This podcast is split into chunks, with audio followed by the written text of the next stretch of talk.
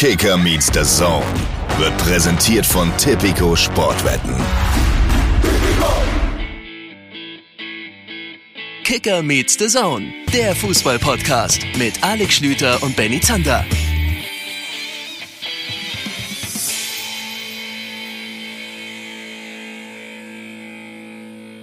Hier ist sie wieder. Die große, die einzige Konstante in eurem Leben. Bald haben wir keine Bundeskanzlerin mehr. Der SC Freiburg spielt nicht mehr im Dreisamstadion. Alle Dinge verändern sich. Die Welt verändert sich. Die Welt ist im Wandel. Aber Kicker meets the Zone. Wir nehmen euch an die Hand und begleiten euch dadurch. Schön, dass ihr auch in dieser Woche wieder mit dabei seid. Mein Name ist Benny Zander und den zweiten Teil dieser konstanten Gleichung, den rufe ich jetzt. Das ist nämlich Alex Schlüter. Heute mal wieder in München anzutreffen. Der alte Groundhopper hätte ich fast gesagt, aber es stimmt nicht hundertprozentig. Du bist eher ein Podcast-Hopper. Naja, ich, äh, ich hüpfe innerhalb unserer kleinen Elefantenrunde halt äh, von Standort zu Standort, aber freue mich sehr. Ja, schönen guten Tag, auch hier aus München. Wetter ist toll. Gab nochmal so einen so Sommer-Refresh in den letzten Tagen. Oh ja. ja. Ja, schön, dass ich im Grunde nur gearbeitet habe, aber ey, ey, ihr werdet das mitgenommen haben, bin ich mir ganz sicher. Ihr habt auch ein Gespür für Sonnenschein und wann man sich an den richtigen Tagen freinimmt.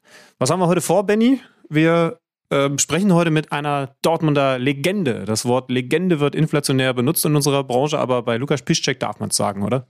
Ja, Ausrufezeichen. Also das ist ja, das steht ja gar nicht in irgendeiner Art und Weise in, Zweifel. Also da werden wir mal ein bisschen in der guten alten BVB-Zeit kramen mit ihm und mal fragen, was er überhaupt da jetzt so macht, weil er hat ja seine Karriere ja beendet, noch nicht so ganz beendet. Das wird er uns gleich alles selber erzählen. Ja, das ist das ist einer, der der quasi nach seiner tollen Zeit in den großen Stadien dieser Welt gemerkt hat, eigentlich ist es auf dem Niveau, auf dem wir so unterwegs sind, doch am geilsten. Das wäre jetzt erstmal meine spitze These, mit der ich in dieses Gespräch reingehe. Denn er spielt im Moment in Polens vierter Liga, glaube ich. Und wieso was, sind wenn wir ich da jetzt unterwegs? drüber nachdenke, immer noch viel höher ist, als ich das spielen könnte. Also so ganz haut dieser Vergleich nicht hin, aber mein Gott, wir werden gleich hören, was er dazu zu sagen hat. Dann äh, werden wir uns natürlich mit dem Bundesligaspieltag beschäftigen, gucken, was die Bayern gemacht haben. Der Kollege Schlüter ist ja jetzt Bayern Insider. Ja, es gibt ein neues Format bei The Zone, wo äh, Meister Schlüter zusammen mit Ralf Rangnick und in der Premierenausgabe von Decoded so heißt diese neue The Zone Show, mit Julian Nagelsmann rausguckt, in die Kamera geguckt hat. Da bin ich sehr gespannt. Du hast uns auch ein paar Töne daraus mitgebracht. Ähm, und wir müssen über ja, den Abschied des Dreisamstadions sprechen, neben all den Spielen, die wir dann natürlich auch noch beleuchten werden. Ähm, das ist schon was Besonderes. Wir waren da, als wir mit Christian Streich gesprochen haben. Es gab das letzte Spiel für die Freiburger im so viele Jahre gewohnten Wohnzimmer. Carsten Schröter-Lorenz vom Kicker wird uns ein paar Einblicke geben, wie es denn war. Ja, hat Christian Streich, glaube ich, in seiner Abschiedsrede oben auf der Tribüne auch nochmal erwähnen wollen, dass das äh, seine größte Erinnerung ist, als wir beide da im Stadion mit ihm gesessen haben. Aber das war, weil dann die Tränen kamen, so ein bisschen undeutlich zu hören. Können wir natürlich immer gerne für euch nachreichen. Naja, also das dann später, genauso wie natürlich die Besprechung des Spieltages. Aber wir starten mit dem Mann, der sich runtergeschossen hat auf unser Niveau und dann gemerkt hat, nee, das ist doch zu schlecht, ich spiele jetzt in der vierten Liga Polens. Hier ist Lukas Piszczek.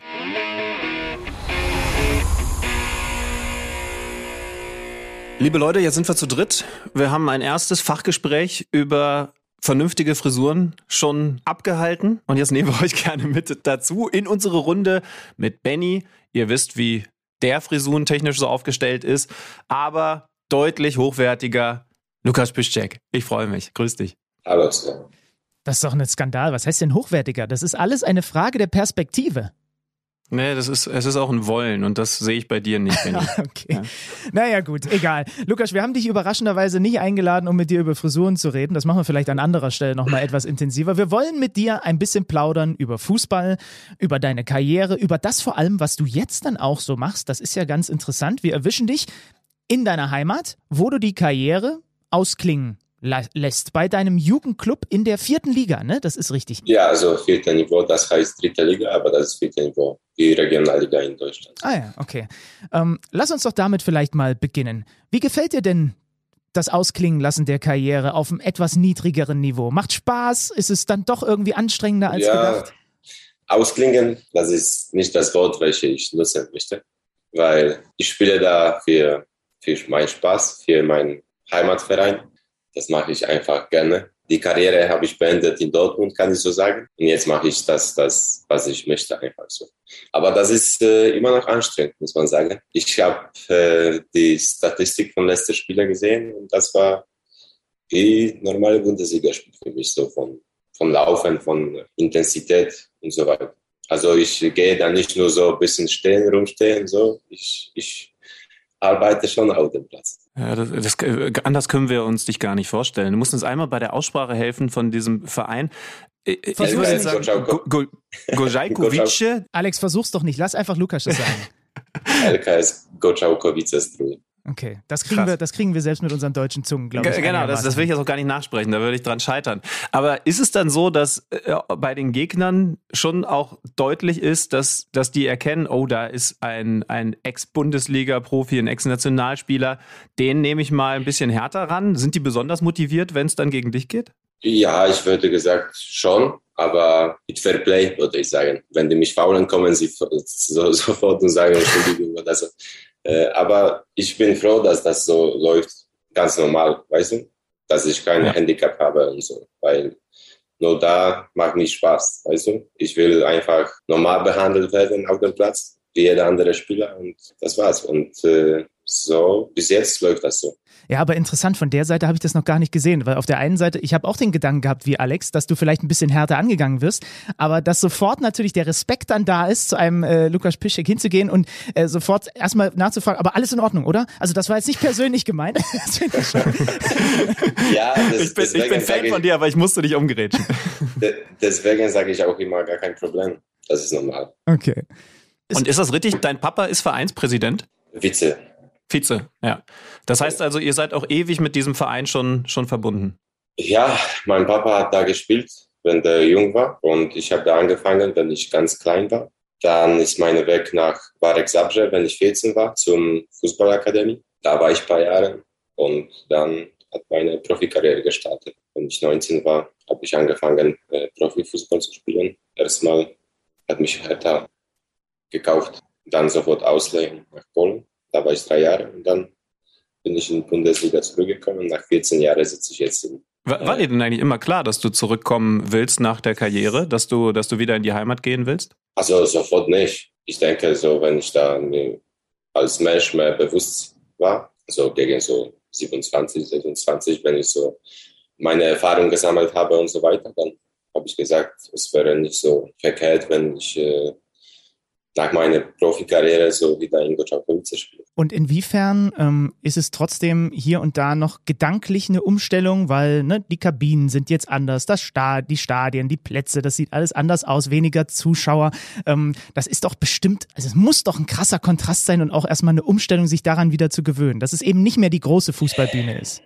Ja, das schon. Aber ich muss sagen, ich war ganze Zeit äh, mit der Mannschaft letzte Saison auch schon, wenn Nationalmannschaft Pausen waren oder so. Da war ich äh, von Ort. Ich war mit der Mannschaft auch unterwegs bei Auswärtsspielen und so weiter. Deswegen, ich kenne die Liga. Und ich sehe das nicht so, dass ich komme jetzt vom großen Stadion von, aus Dortmund und jetzt spiele ich bei kleinen Stadion. Und ich äh, habe auch mit Mats oder mit Schmelle darüber gesprochen, wie ist das? Und dann habe ich gesagt, ja, für mich ist das wie ein Pokalspiel. So, wenn hm. Borussia Dortmund tritt gegen eine Mannschaft aus Regionalliga oder so, dann so ungefähr. Am Anfang war das so, jetzt, wenn ich schon ein bisschen mehrere Spiele gemacht habe, dann ist schon normal für mich. Ja, du hast es schon gerade gesagt, wir wollen mit dir natürlich über diese Zeit, die du zusammen mit Mats, mit Schmelle und Co. verbracht hast, ausführlich sprechen.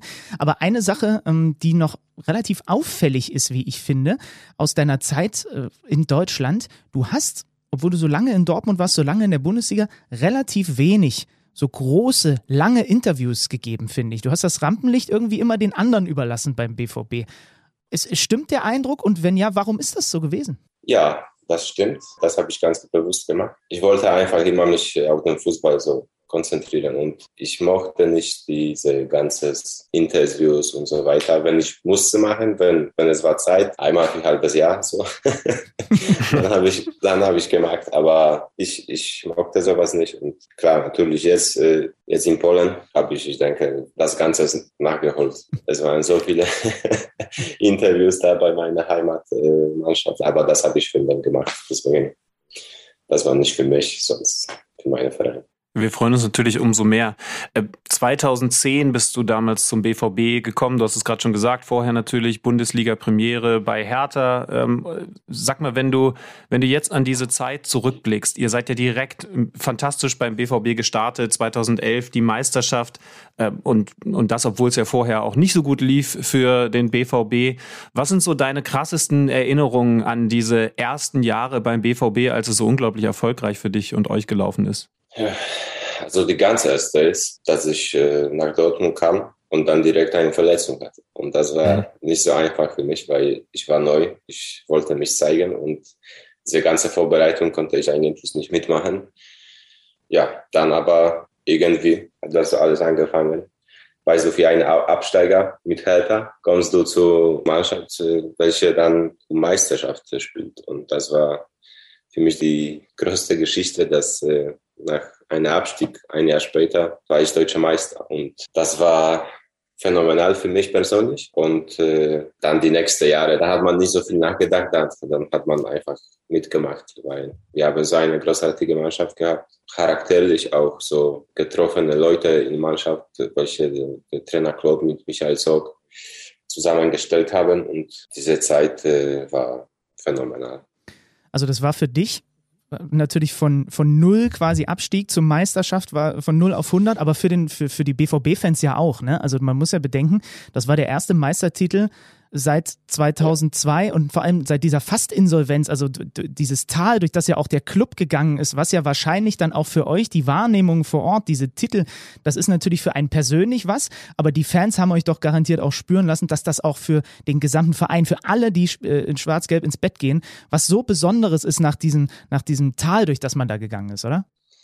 Auf jeden Fall. Also ich habe immer noch äh, im Auge diese Feier von Neven, er in Autodach sitzt und dann in Stadt äh, äh, feiert, äh, von Fans wird und so weiter. Das war vor, wann war das? Äh, zehn, zehn Jahren? Ja. Ich habe das wie gestern vor meinen Augen. Also wie gesagt, Stadion nach dem Spiel, das war gegen Nürnberg, hat explodiert einfach.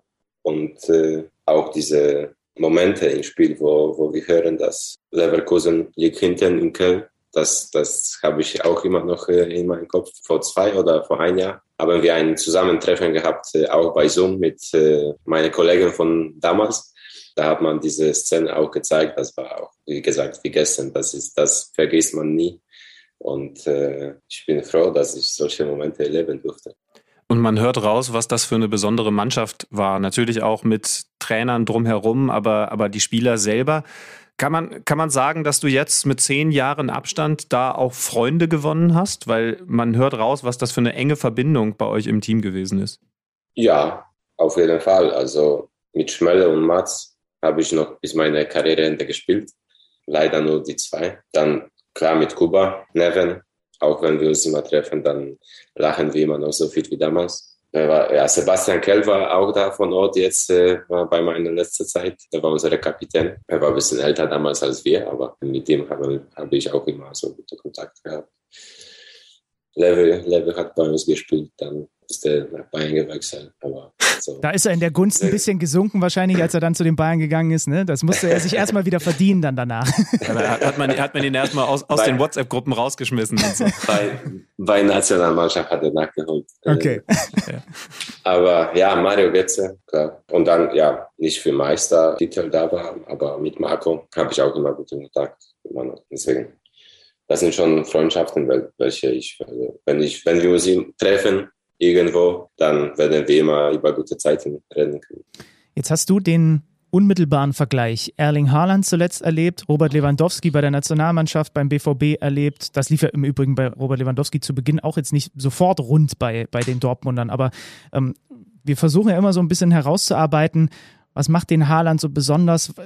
Kannst du da auch, wenn du die beiden dann auch im Training gesehen hast, ist das einfach miteinander vergleichbar, was die Themen Ehrgeiz, Torriecher und so weiter angeht? Ja, ich würde sagen, die sind nicht gleich, aber die haben das Gleiche im Kopf. Also die möchten Tore schießen. Klar, Robert am Anfang bei uns in Dortmund brauchte ein bisschen Zeit. Er kam auch aus polnischer Liga, wo das Niveau war ein bisschen niedriger und äh, der hat auch nicht bei seiner Position damals gespielt. Er hat zehn gespielt, weil Lukas Barrios noch vorne war. Klar, aber dann seit Jahren bei so einem Niveau wo er spielt, das muss auch Erling noch, er hat noch das vor, vor sich. Ne? Mhm. Und äh, klar, er hat schon unglaublich viele Tore geschossen. Das habe ich letztes Mal habe ich die Statistik gesehen, dass äh, er viel mehr Tore hat als Ronaldo und Messi, wenn, wenn die so jung waren. Hoffentlich bleibt er gesund, weil wenn er gesund bleibt, mit seiner, das ist so ein bisschen mit seiner Postur und so, ich denke, das ist so nicht so einfach, weil der auch schwer ist, so denke ich. So. Wenn er nur gesund bleibt, ich denke, dass das wird für nächste Jahre so Top-Stürmer sein in der Welt. Thema Gesundheit mache ich mir einen Haken, weil das müssen wir, also oder beziehungsweise ein Kreuzchen, weil das müssen wir nachher auch nochmal mit dir äh, thematisieren. Das ist auch noch was, was hier auf meiner Liste steht. Ja, also was, was bei Level äh, so beeindruckend ist, dass der die ganze Zeit durchspielt eigentlich. Der hat gar klein, kleine Verletzungen gehabt und der konnte jederzeit, wenn er gebraucht wurde, der war auf dem Platz. Und das war auch beeindruckend bei Level, ja. Und du hast jetzt gerade angesprochen, dass es bei ihm am Anfang gar nicht die Mittelstürmerposition war, sondern dass er auf der 10 gespielt hat häufig und das noch nicht so lief. Da gibt's ja eine gewisse Parallele zu deiner Karriere. Du hast auch einen Positionswechsel durchgemacht, mitgemacht, wie auch immer man das ausdrücken möchte. Viel offensiver früher gespielt und bist dann zum Außenverteidiger umgeschult worden. War das der Schlüssel für deine so erfolgreiche Karriere? Oder andersrum gefragt, glaubst du, dass du mit der offensiven Position auch so einen Weg hättest gehen können? Nee, ich denke auf jeden Fall, dieser Positionwechsel hat meine Karriere gerettet, weil wenn ich so weiter Stürmer geblieben wäre, dann würde ich vielleicht zehn Jahre früher nach meiner Heimat in Polen zurückkehren. So, das war eigentlich Volltreffer, dieser Positionwechsel. Ich wollte das nicht am Anfang. Ich habe das weggeschubst. Ich will das nicht, will das nicht. Äh, bei Lucien Favre damals, bei Hertha, der hat gesagt, doch, doch, du musst versucht und so weiter. Alle anderen Leute haben auch gesagt, versuch das. Wichtig ist, dass du spielst. Am Ende habe ich das so genommen und wenn es kam um den Wechsel nach Dortmund, dann hat mir Trainer Klopp auch gesagt, ja, ich weiß, du willst gerne bisschen offensiver spielen, aber wir holen dich als Backup für Patrick Ovomoyela und dass du die Position da beherrschst. So.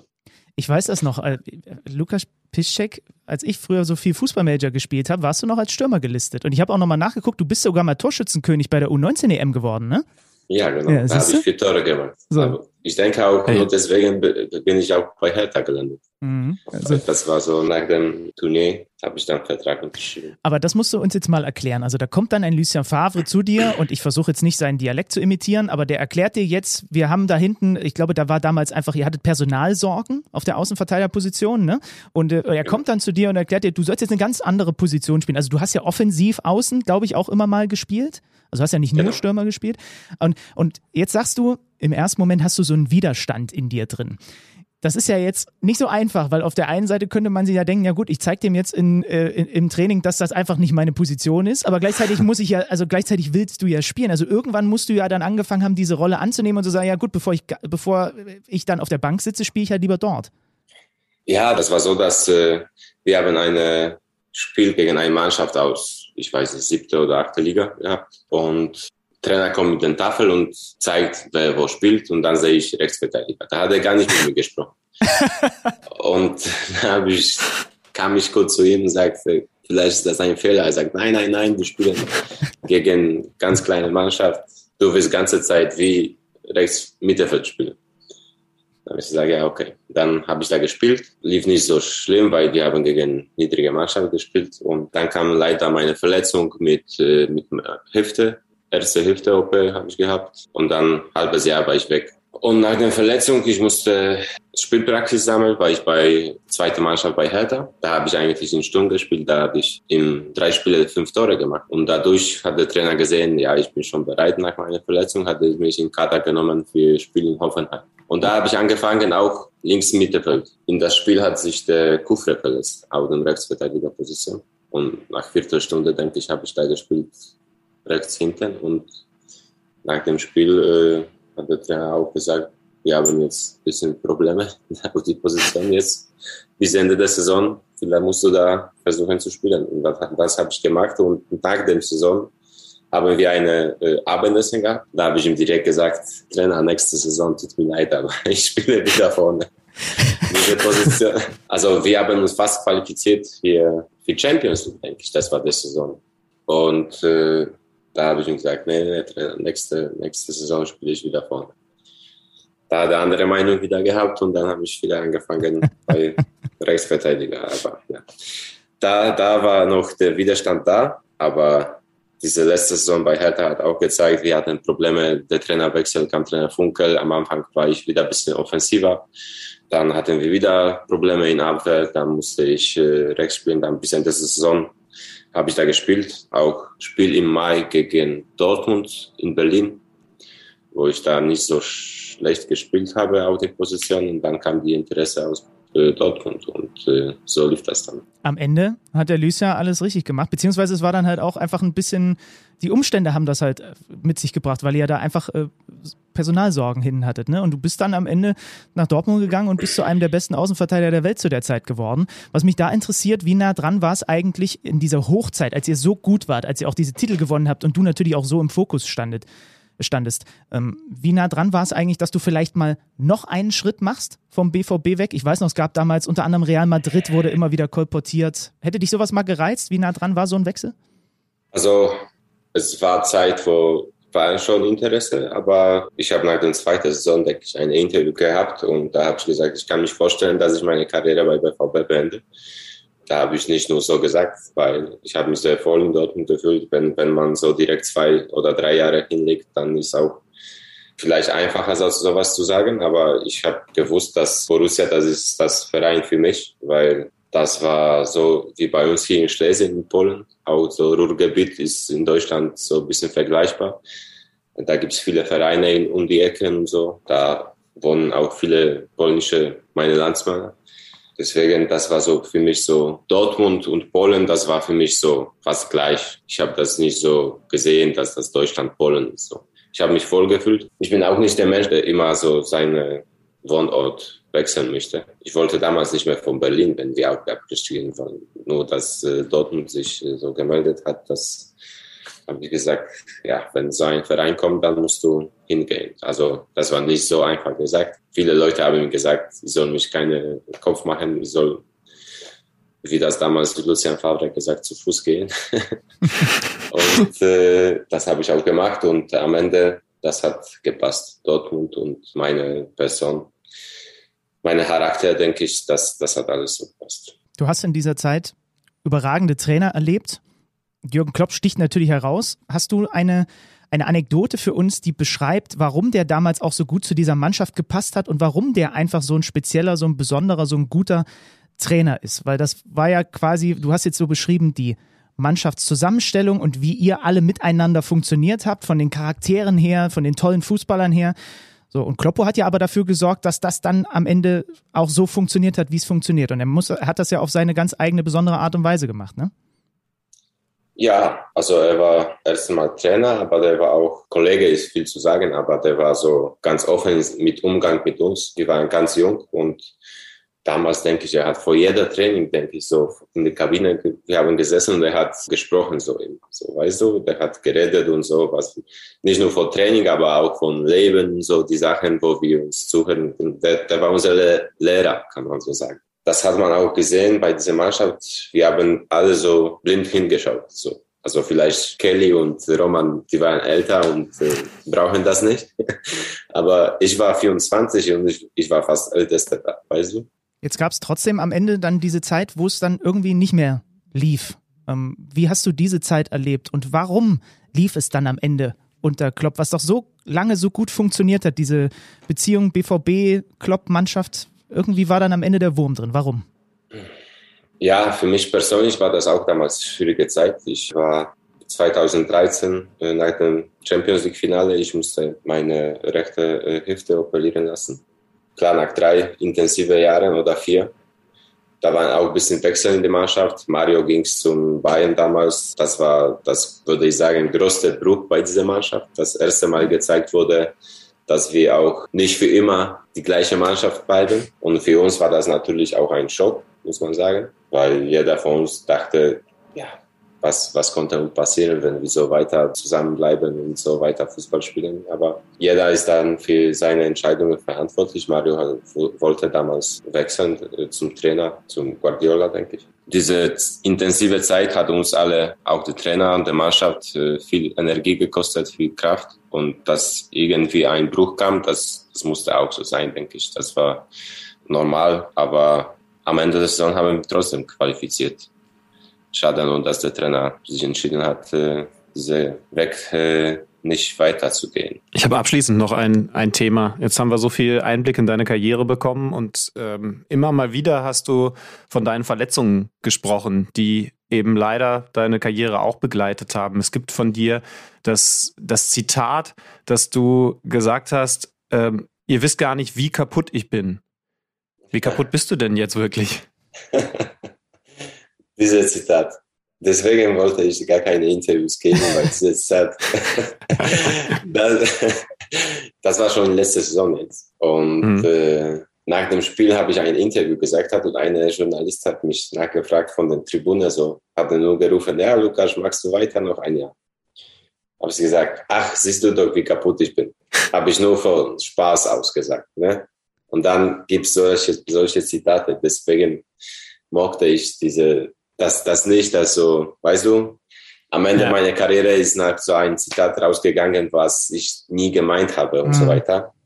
Und klar, jeder Sportler, jeder Profi, welche macht immer seine 100 Prozent, bekommt auch Verletzungen. Vielleicht Level, habe ich früher gesagt, der, der hat fast ganze Karriere durchgegangen, aber der hat auch seine Knieprobleme und so, so gehabt. Aber meine Körper war so, dass äh, meine Hüfte waren dazu prädestiniert, weil so viele äh, Belastung trainiere und spiele, dann meine Hüften so sind da, dazu prädestiniert, sich in so irgendwelche Zeit in, in der Profikarriere, dann bildet sich was in meiner Hüfte, so, dann muss man ein OP machen und dann ist wieder alles, zum Glück alles gut, weil die zweite Operation okay. war nicht, war nicht so, so leicht, äh, muss man sagen, weil da habe ich auch äh, Knorpelverletzung gehabt und das war 50-50 nach dem OP, wo der Arzt gesagt hat, ja, ich hoffe, du kannst noch Fußball spielen, aber das ist so 50-50 und das war, das war nicht leichte Zeit damals für mich. Jetzt, ich fühle mich fit, ich kann 90 Minuten jedes dritte Tag eigentlich äh, Fußball spielen. Klar, bei viertem Niveau Liga in Polen, aber mir macht das noch Spaß und äh, ich mache das so weit, wie meine Körper zulässt. Und momentan, ich fühle mich gut. Dann können wir doch auf jeden Fall sagen, das Interview jetzt hat sich für dich gelohnt, weil wir konnten richtig stellen, so kaputt bist du nicht. Du kannst nee, noch spielen. Auf jeden, Fall. Also, ja, es ist ja vor allem wichtig, nicht? Also ja. du, du, musst ja noch ein Abschiedsspiel irgendwann machen, wo du ja gut aussehen musst auf dem Rasen und wo du geschmeidig über das Feld schleichen. Ich muss gar nicht.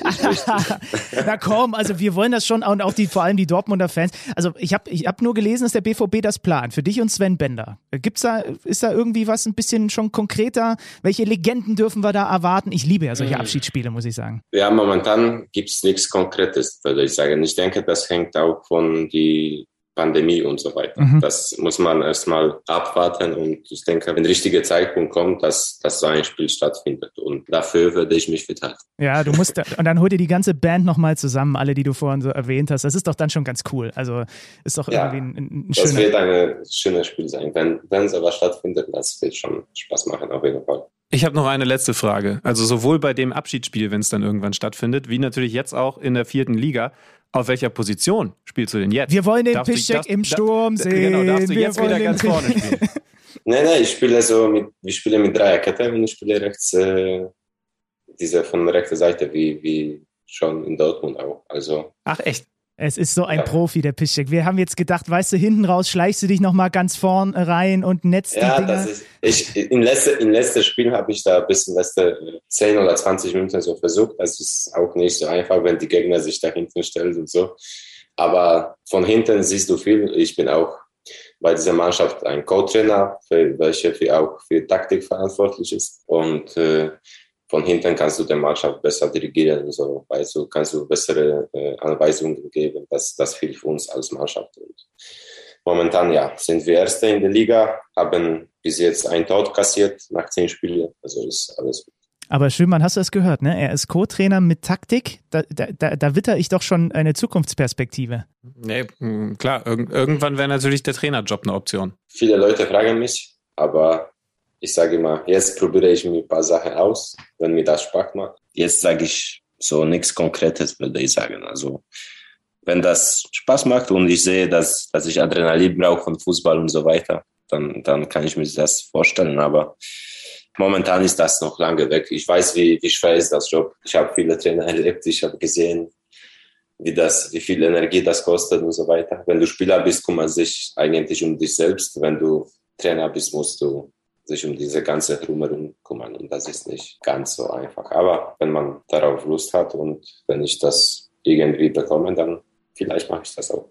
Okay, also wir, wir nageln dich nicht drauf fest. Wir halten einmal fest, Lukas Piszczek ist nicht kaputt. Und wir freuen uns, wenn du irgendwann dann nochmal vor der gelben Wand beim Abschiedsspiel das äh, richtige, in Anführungsstrichen, zumindest aus deutscher Sicht, Trikot trägst. Lukas, vielen lieben Dank für deine Zeit. Das war sehr schön mit dir ein bisschen zu plaudern, ein bisschen zurückzublicken. Wünschen dir alles Gute, lass dir gut gehen da in Polen, bleib gesund und dann hoffen wir, dass wir dich irgendwann auch wieder hier in Deutschland sehen. Ja, danke schön. Ciao, ciao.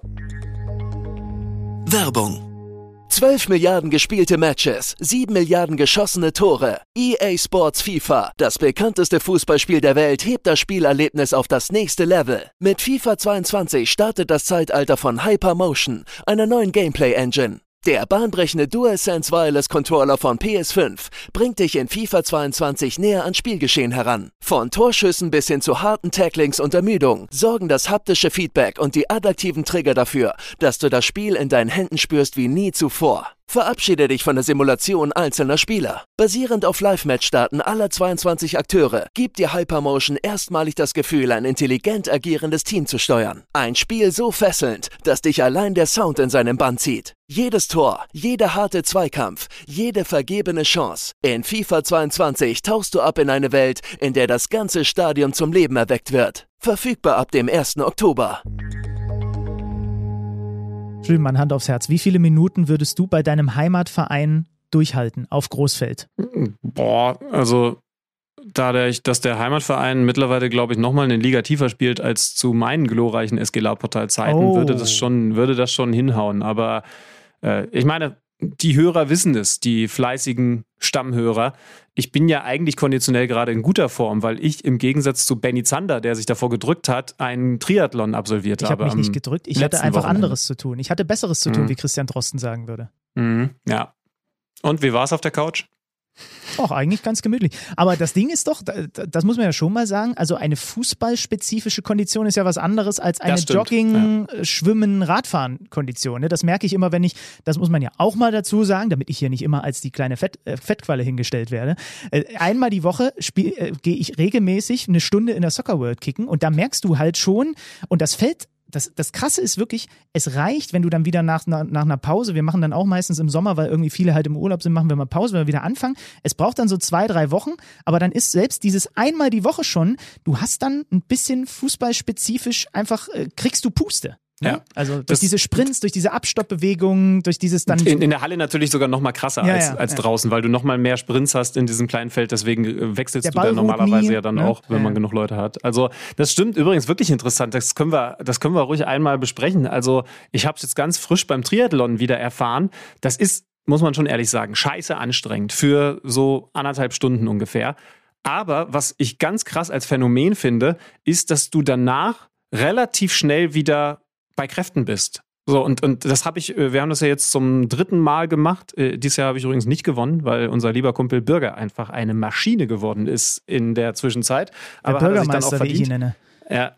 Und äh, ich, äh, ich, bin, ich bin nur Zweiter geworden, aber wie gesagt, war dann relativ schnell wieder fit und habe das fast überraschend festgestellt, weil das die letzten beiden Jahre auch so war. Also muss irgendwie was dran sein, obwohl du eigentlich anderthalb Stunden vorher immer auf Anschlag unterwegs gewesen bist. Und ich glaube, der Unterschied ist, dass du unterschiedliche Muskeln beanspruchst. Also beim Schwimmen hast du eine andere Belastung als dann beim Radfahren und da Mhm. nochmal eine etwas andere Belastung als beim, beim Laufen dann später. Und ich glaube, deswegen gehen die Muskeln nicht so krass runter, nicht so, nicht so heftig runter, wie wenn du 90 Minuten Fußball spielst. Weil ich sage ganz ehrlich, und ich habe ja auch andere Sportarten auf tatsächlich dann etwas höherem Niveau als Fußball gespielt, ich bin nie so fertig wie nach Fußballspielen.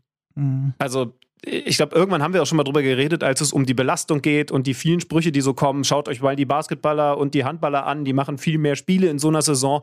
Es ist nicht vergleichbar. Beziehungsweise, wenn du es vergleichst, das ist das, was ich sagen kann, dann muss ich ehrlich sagen, Fußball ist das für mich körperlich belastendste von allem. Also ich bin nach einem Fußballspiel, wenn es wirklich um was ging, so nichts mehr zu gebrauchen. Da liege ich dann wirklich nur noch auf dem Sofa rum. Nach dem Triathlon, wo du anderthalb Stunden mit krassem Puls unterwegs bist, aber eben unterschiedlicher Belastung, konnte ich abends noch, äh, weiß nicht, was ich gemacht habe. Saufen. Tanzen. Ja, konnte ich, konnte ich noch richtig hart saufen. Na, es wird ja noch krasser, wenn man es vergleicht. Also wenn ich allein schon nur die Soccer World Kickerei donnerstags vergleiche mit Joggen oder äh, Crosstrainer habe ich zu Hause stehen oder sowas.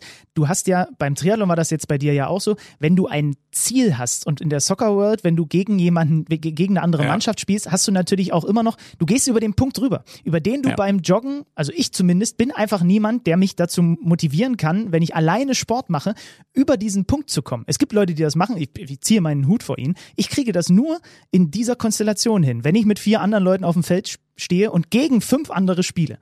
Ja, kann ich dir als Beispiel sagen aus meiner jüngsten Fußballzeit. Jetzt ist bei mir saumäßig wenig geworden, aber ich habe ja für den großen FC Unterföhring mit, mit den ganzen Allstars, Benny Laut, Moritz Volz und Co. dann noch du bist schon gespielt. auch ein Allstar, das In, ist schon den, in den, ja, das ist tatsächlich, das, ich habe Ü35 gespielt. Es fühlt sich schrecklich an. Aber das Niveau war das höchste, was ich hier gespielt habe, weil das die allerhöchste Seniorenliga ist. Und da spielst du dann unter anderem auch gegen den FC Bayern München. Wir waren ganz gut aufgestellt, Wie, wie, weil wie, wir wie, halt wie, wie, was, was für eine Mannschaft vom FC Bayern München? Ne, gegen die Ü35-Mannschaft. Der FC Bayern, aber die, Ü- okay, der FC Bayern München hat eine Ü35-Mannschaft? Ja, natürlich. Ja, die sind, äh, da, da sind dann so Leute wie Francisco Copado unterwegs, die natürlich krass gut sind und ganz viele Leute, die ihre Karriere hauptsächlich dann bei der zweiten Bayern-Mannschaft verbracht haben, die aber natürlich auch richtig gut ist im Verhältnis. Und ey, ich sag dir ganz ehrlich, weil das passt zu dem, was du gerade gesagt hast. Ich habe auf der Doppel 6 gespielt und die Bayern sind halt wirklich so gut bestückt und zwar auf allen Positionen, dass sie genauso wie die Profis mehr Ballbesitz hatten als wir. Wir haben wirklich komplett auf Konter gespielt, aber das bedeutet halt, und das habe ich in noch keinem Spiel meines Lebens vorher so krass erfahren, dass die dich laufen lassen, bis du kotzen musst. Und das, was du gerade eben mit dieser Grenze gemeint hast, das ist da so aufgefallen wie noch nie. Du musst ja, du musst ja, wenn es so diagonale Bälle gibt, musst du ja sehr, sehr häufig auf der 6 verschieben, dass der, der Sechser, der dann auf der neuen Ballseite spielt, dass der da den Raum Keine eng Ahnung, macht ich hab und, immer und der Zehner wird dann häufig von dem Sechser übernommen. So, also es ist immer wieder dieses links, rechts, links, rechts. Ne? Und andersrum dann, wenn die wieder rüberspielen, dann auch. Und dann machst du so Sprints rüber, um dann schnell genug den Spielmacher von denen zuzustellen, weil der andere ja in der Raumdeckung verschiebt. Und die Bayern sind halt einfach so gut, dass die dann sagen, oh, ja, haben sie rechtzeitig zugeschoben, trete ich einmal kurz drauf, diagonal, 40 Meter, bam, geht weiter. Und das ist der Moment, den ich beim Joggen niemals weiterlaufen würde. Aber auf dem Fußballfeld kannst du halt nicht sagen, okay, sind sie gut rausgekommen, ich bin mit letzten Kräften eigentlich hier beim Zehner angekommen, um den zuzustellen. Aber das Blöde ist, die spielen es jetzt einfach wieder über die wie andere. Seite. Und, und das ist so das, was dich am Ende des Abends dann killt, weshalb gar nichts mehr geht, weil du musst dann die Meter rüber eben doch noch machen. Und beim Joggen würde ich niemals sagen, ja gut, jetzt habe ich gerade gesehen, ich habe mich verrechnet, die Strecke geht doch noch ein bisschen länger. Wenn man so ein Orientierungssenden hat wie, wie ich, dann passiert das häufiger mal. Da beim Fußball musst du dann halt einfach weiterlaufen und über diesen Punkt einfach hinauslaufen. Und das ist das, was dich dann so richtig heftig killt. Okay, du hast also Francisco Copado anzubieten. Ähm, was habt ihr, liebe Hörer, anzubieten? Was sind die Spieler gewesen, die, gegen die ihr mal gespielt habt, in der Jugend oder sonst was, die dann später mal Profis waren, die vielleicht nachdem sie Profi waren, nochmal irgendwo, wie jetzt die Benders oder Lukas Piszczek, da nochmal irgendwo in, in, in den Niederungen in Anführungsstrichen rumlaufen? Ich habe nur Juvel Zumu anzubieten. Ich weiß gar nicht, ob du dich an den überhaupt noch erinnerst. Der hat mal beim FSV Zwickau in der Jugend gespielt und wir haben immer mit dem FSV in einer Liga gespielt. Danny Röhl unter anderem übrigens, ne, jetzt Co-Trainer Okay. der Ja. Nationalmannschaft, war auch da in dieser Mannschaft mit dabei. Wir haben uns immer bekriegt um den ersten Platz. Leider hat der FSV gegen unseren Dorfverein dann meistens den, äh, das, äh, das Ding gezogen, weil wir haben genau zwei Spiele in der Saison verloren. Das waren die beiden Spiele gegen den FSV meistens. Und Juvel Zumu, der war dann später auch mal bei Eintracht Frankfurt und so weiter. Ich glaube, der hat dann irgendwann nochmal auf Zypern gespielt. War so ein Koloss, so ein Brocken. Der war damals drei Köpfe größer als ich. Und da musste ich Innenverteidiger spielen und habe mich mit dem auseinandersetzen dürfen. Der hat, glaube ich, vier Tore geschossen. Das werde ich in meinem Leben nie vergessen. Schreibt uns gerne, Hashtag KMD Podcast oder an den Kollegen Schlüter und mich direkt bei Instagram oder Twitter. Was sind eure Highlights aus eurer Amateurfußballkarriere? Gegen welche Top-Spieler, in Anführungsstrichen, habt ihr spielen dürfen müssen? Ja, habe übrigens, als ich zuletzt im Stadion in Wolfsburg gewesen bin, Roy Preger mal wieder getroffen. Das hast du erwähnt, Liebe, ja, ja. li- liebe Grüße, der hat ja auch lange noch, ich weiß nicht, ob er es immer noch tut, im, äh, im, im Dorfverein direkt neben Wolfsburg liegend dann die Amateurligen unsicher gemacht, weil der natürlich auch genau so ein Zocker ist, der dir noch unglaublich wehtun ja, würde ich. Aber, würde ich aber auch ja. machen, also ganz klar. Jetzt haben wir uns ein bisschen verquatscht. Komm, wir gehen jetzt zum, zum Bundesligaspieltag rüber. Wobei wir bleiben bei den Bayern. Nicht bei Francisco Copado, sondern bei sein, hat der eigentlich bei den, Pro, bei den Profis hat er aber nicht gespielt, bei den Bayern, glaube ich, ne? Copado, nee. Der war dann Also, bei Unterhaching und so, ne? Äh, Genau, ist, er- ist ja. er durchgestartet. Ich sage jetzt trotzdem einfach mal, seine Nachfolger, Paco, deine Nachfolger haben in Fürth gewonnen. Äh, mit 3 zu 1. Das Spiel können wir, glaube ich, relativ schnell abhandeln. Relativ glanzlos, souverän. Also das sind halt die Spiele, die die Bayern gewinnen. Man, wenn man ha- hart ist, könnte man sagen, die Dortmund nicht gewinnt und die die Konkurrenz nicht gewinnt. Zumindest nicht in der Regelmäßigkeit wie die Bayern. Ja, äh, sie treffen in der zehnten Minute und wenn dir der Dosenöffner gegen so eine Mannschaft, die zu Hause logischerweise versucht, kompakt gegen die Bayern zu agieren, in der Anfangsphase schon gelingt, dann ist es, dann ist es für die Bayern in dieser Form einfach ein Selbstläufer. Zehnte Minute das 1 zu 0 durch Thomas Müller und dann 31. Minute das 2 zu 0 durch Kimmich. Das war im Grunde die Vorentscheidung. Da hat dann auch nichts daran geändert, dass Pavard die rote Karte gesehen hat in der zweiten Halbzeit, direkt nach Wiederanpfiff in der 48. Minute. Es, es gibt dann noch das 13-0 nach einem Eigentor von Griesbeck. Da war Lewandowski in der Nähe, aber tatsächlich hat er jetzt mal ein Spiel gehabt, in dem er nicht getroffen hat, weil eben Griesbeck stattdessen das Eigentor erzielt hat. Und es gibt noch den schönen, den fast versöhnlichen Anschlusstreffer zum 1-3 durch Itten in der 87. Ja, ja. Minute. Aber es war auch in Unterzahl kein Spiel, in dem die Bayern so wirklich in Gefahr geraten sind. Gab noch mal eine kribbelige Situation, wo ähm, durch, einen, durch einen Fehlpass die Fürther fast noch mal auf Neuer zugelaufen wären. Das wurde dann aber zurückgepfiffen und so war es. An sich ein absoluter Standardsieg, muss man schon so ehrlich sagen. Ich glaube, dann kann ich eher ein bisschen ausplaudern, was, was Julian Nagelsmann alles erzählt eine, hat. Eine, nur- eine Sache dazu, liebe Hörer, ist euch aufgefallen, dass Alex Schlüter äh, den Kollegen Griesbeck so ein bisschen ausspricht wie Griezmann? Also das klingt bei dir so leicht französisch, das finde ich ganz, ganz schön. Also Ob die sich auf dem Platz schon mal so vorgestellt haben? Bonjour, Griezmann. Ah, bonjour, Griesbeck. ist mir irgendwie gerade aufgefallen. Du hast das Da, so da müssen wir irgendwann mal ein Zusammentreffen organisieren. äh, spätestens in der Ü35. Aber zurück zum Trainer. Zurück zum Trainer. Komm, du hast was Ja, mitgebracht. also du hast es ja vorhin schon, du hast es ja vorhin schon angesprochen. Decoded, ich hoffe, ihr habt es schon mitbekommen, ist seit Sonntag, also seit gestern, wir zeichnen ja wieder am Montag auf, bei uns auf der Plattform. Und ich, äh, also ich meine, Eigenwerbung mag stinken, aber ist mir scheißegal. Das Ding ist so toll geworden und ist eben auch so mein eigenes Baby, dass ich euch gerne nochmal ans Herz legen will. Und selbst, selbst dir natürlich, sich das Ding anzuschauen. Hab Julian Nagelsmann. gesehen. Ja, aber du hast den Taktikteil noch nicht gesehen. Nee, nee, nee, gibst du. genau. Den, Ja. muss ich, den muss ich noch sehen. Ja, also für alle nochmal zur Erklärung, die das jetzt nicht mitbekommen haben. Ich habe eine Sendung auf The Zone, die heißt Decoded, also wir dekodieren die Mannschaften. Erst einmal kümmern wir uns um die Top-Mannschaften Deutschlands, aber wir werden auf jeden Fall auch die Top-Kaliber der Champions League in Visier nehmen, ins Visier nehmen. Und wenn ich wir sage, dann mache ich das eben nicht alleine und in dem Fall auch nicht mit Benny, sondern der, der Benny-Ersatz ist Ralf Rangnick. Ich finde, das ist ein ganz guter Ersatz. Der Professor, der sich taktisch auskennt wie ganz wenige andere, der Ist natürlich auf jeden Fall auf Augenhöhe, deine beiden Experten da. Ich er hat, auch er hat mich auch vorab gefragt, äh, weil er natürlich unsicher ist, ob er dein Niveau halten kann. Aber ich Mhm. habe gesagt, das wird schon, Ralf, das wird schon. Und in der ersten Folge haben wir uns um die Bayern gekümmert und haben schönerweise ausführlichsten Besuch im Studio gehabt von Cheftrainer Julian Nagelsmann, der nicht nur über seine Philosophie auf der Trainerposition gesprochen hat, der zum Beispiel dann auch das Puzzlestück Nachwuchsarbeit ganz toll beschrieben hat, sondern, und ich glaube, das ist das, wo ihr euch am meisten darauf freuen könnt, der beim Puzzlestück, denn wir wollen ja immer den Verein zusammen puzzeln und zwar wirklich so ganzheitlich, wie es eben geht, beim Puzzlestück Spielphilosophie mit Rangnick das Taktikbrett zum Glühen gebracht hat. Also über diesen Part könnt ihr euch besonders freuen. Wir haben jetzt schon einen großen Ausschnitt in der Sendung und am Mittwoch kann ich euch versprechen, gibt es das Ganze dann auch nochmal als XXL-Format, also die Taktikanalyse, ich kann sagen Taktikshow mit Nagelsmann und Rangnick. Der hat uns erklärt, wie er grundsätzlich eigentlich rangeht, gegen so tiefstehende Gegner wie, wie gegen Fürth zu agieren und, und dass er das da eben so asymmetrisch aufbaut und was ihm auf welcher Position wichtig ist. Ich habe da 30 Minuten gestanden mit offenem Mund, äh, habe eigentlich nur gedacht, äh, schau, dass du irgendwie das Ding dann noch weiter moderieren kannst, weil es für mich, muss ich ehrlich sagen, so das, das persönliche Bälleparadies war. Das, also ich glaube, die Leute, die mich jetzt so ein bisschen kennengelernt haben, die wissen, dass das natürlich ein Traum ist, sowas mal machen zu dürfen. Und jetzt haben wir die Sendung gestartet mit dieser ersten Show über den FC Bayern München. Da kommt noch ganz viel anderes. Wir werden uns die nächsten Vereine jetzt vornehmen und mit Ralf Rangnick macht's, macht saumäßig Bock. Also ihr merkt schon, ich freue mich tierisch, wenn ihr einschaltet. Gebt natürlich auch gerne Feedback. Bislang ist das überragend, was da so zurückkam, was mich natürlich noch mal ein bisschen glücklicher macht, weil es irgendwie das bestätigt, was da an Gefühl bei mir hochgekommen ist, als ich zwischen den beiden Professoren des Fußballs gestanden habe. Ist, glaube ich, eine ganz, ganz besondere Geschichte, die, die wir da hingekriegt haben. Ich hoffe, wir können das Niveau halten. Ja, den äh, Kollegen Rangnick darfst du auch gerne mal hier unter den Arm nehmen und mit in den Podcast bringen, ne? Natürlich, ja. Das, das, das kann ich mir direkt so notieren. Das gehen wir auf jeden Fall mal an. Also du musst ihn nicht unter den Arm nehmen, bring ihn einfach mit. Mir egal. Nee, das äh, wird er auch nicht mit sich machen lassen, aber der kann alleine laufen, alles super. Kriegen wir auf jeden Fall irgendwann mal hin.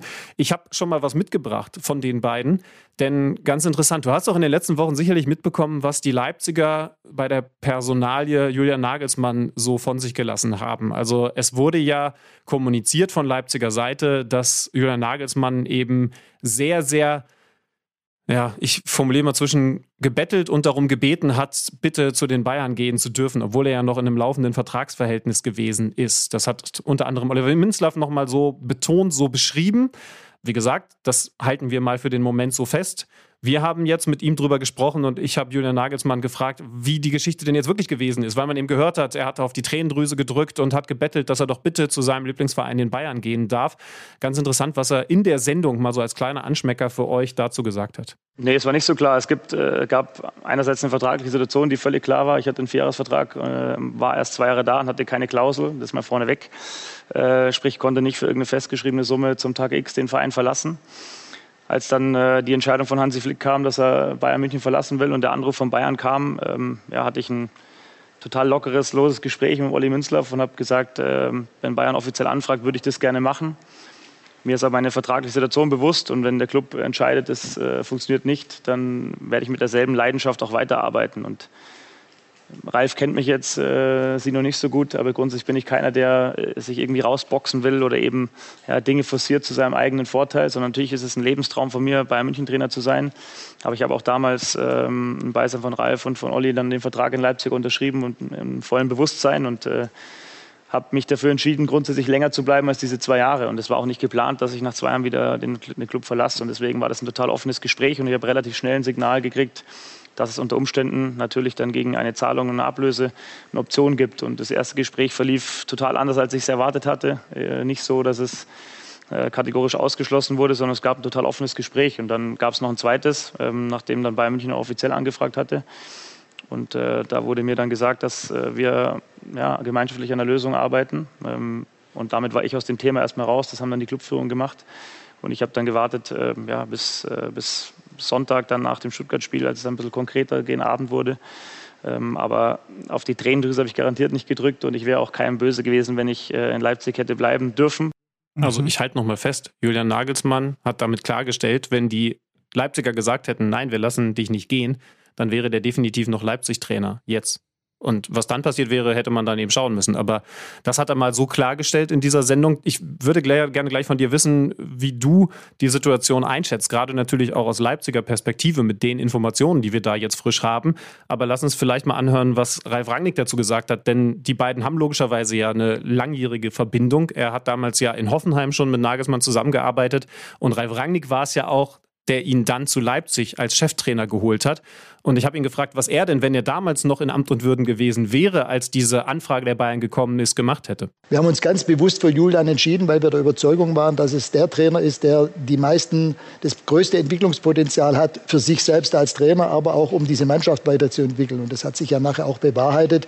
Ähm, so, und dann haben wir, Julian tatsächlich kam dann nach Leipzig, hatte zwei sehr erfolgreiche Jahre, sowohl was die Ergebnisse angeht, als auch was die Entwicklung der Mannschaft angeht. Er hat ja tatsächlich die Mannschaft noch mal auf ein anderes Niveau weiterentwickelt.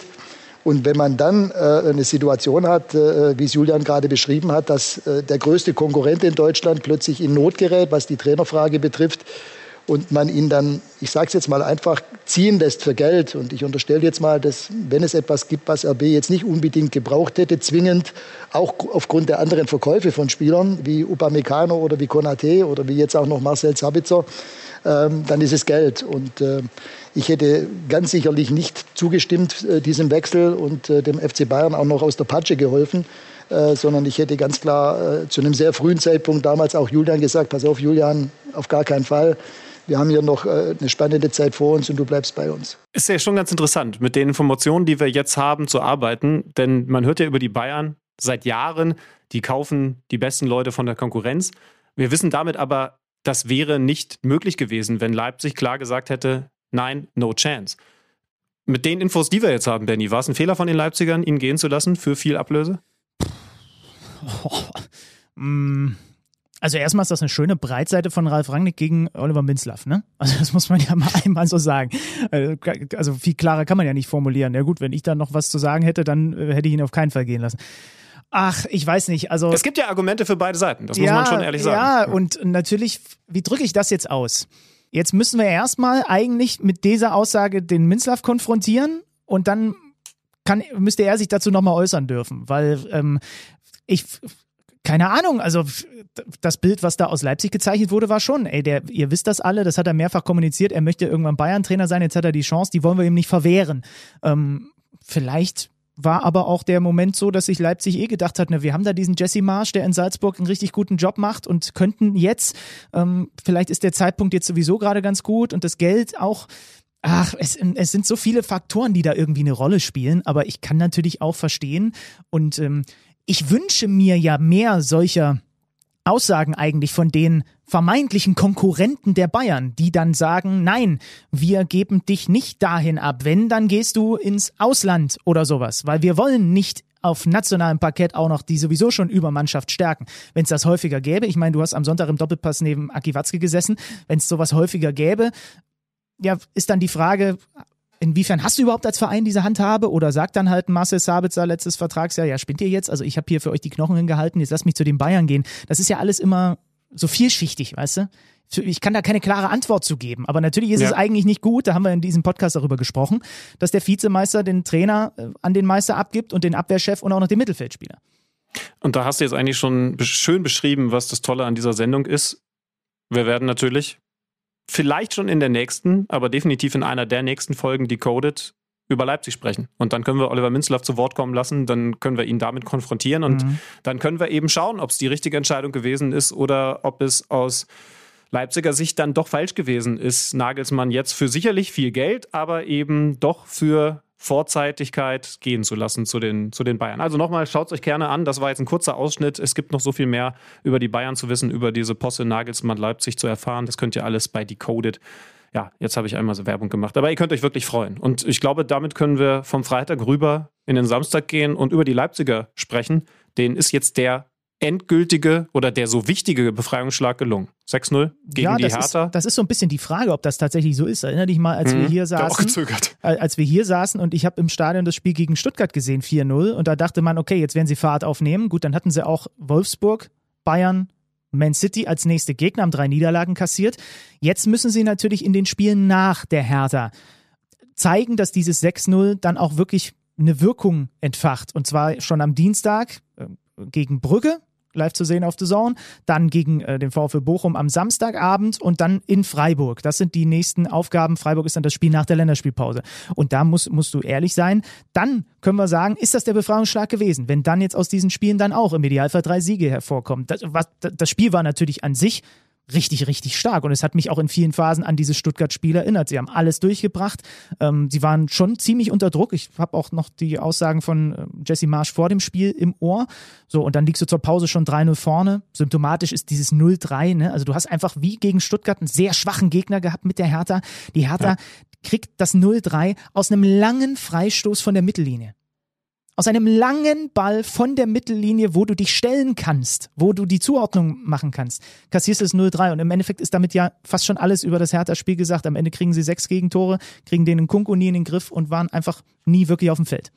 Ganz interessant aus Leipziger Sicht noch anzufügen, dass Paulsen vorne drin gespielt hat für den eigentlichen Top-Stürmer Neuzugang André Silva, der also zum ersten Mal auf der Bank.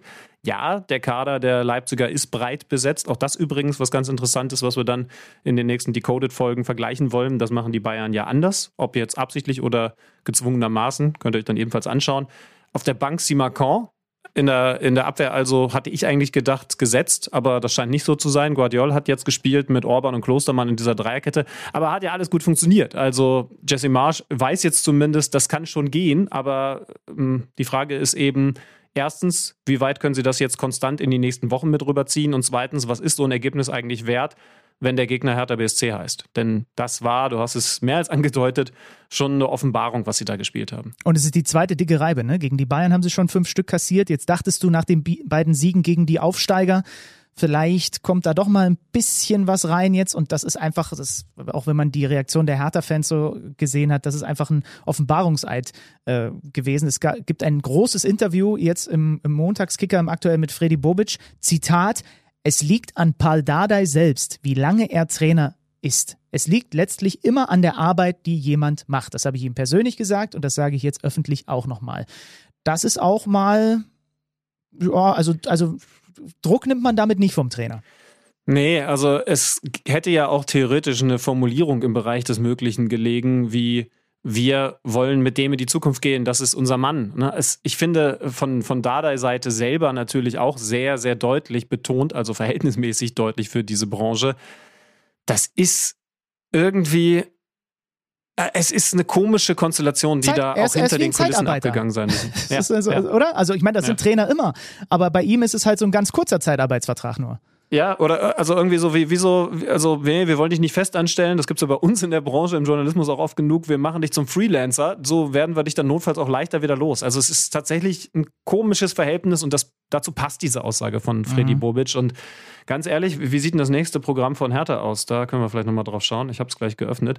Also auf die Berliner kommt natürlich jetzt auch eine Menge zu, weil das war eine Offenbarung. Du hast es gesagt, es war schon die zweite richtig fette Pleite. Das letzte Spiel am Freitag, am fünften Spieltag gegen Fürth, war ja auch ein knapper Sieg, den man gerade so geholt hat. Ja, jetzt gegen Freiburg, siebter Spieltag brauchen wir nicht lange drüber reden. Schwieriger Gegner. Dann Frankfurt, schwierig einzuschätzen. Gladbach, Pokal, Münster und Hoffenheim. Also ich würde mal sagen, so mittelschwere Aufgaben, bis dann Leverkusen am 11. Spieltag kommt. Aber das heißt eben andersrum auch, bis dahin wird das Zepter klar in eine Richtung ausgeschlagen sein, oder? Ja, ja. Also ganz klar. Klar, man kann ihnen zugute halten, yo, äh, du hast jetzt Wolfsburg, Bayern, Leipzig gespielt. Ja, die Pflichtaufgaben in Anführungsstrichen hast du gegen Bochum und Fürth erledigt dann hast du gegen Köln am ersten Spieltag verloren. Du hast dich echt mit Masse nur im Pokal durchgesetzt. Gibt ja immer zwei Sichtweisen auf sowas, aber es ist halt äh, eine komische, eine ganz komische Stimmungslage und äh, die, die spiegelt sich dann halt auch wieder in, in, in dem, was dann an Daten so irgendwie äh, bislang diese Saison aus härter Sicht ergeben hat. Und da haben wir ja nun einen absoluten Fachmann, der uns da nochmal ein bisschen tiefer mit reinnehmen kann. Im wahrsten Sinne des Wortes. Ja, ich bin schon auf dem Weg.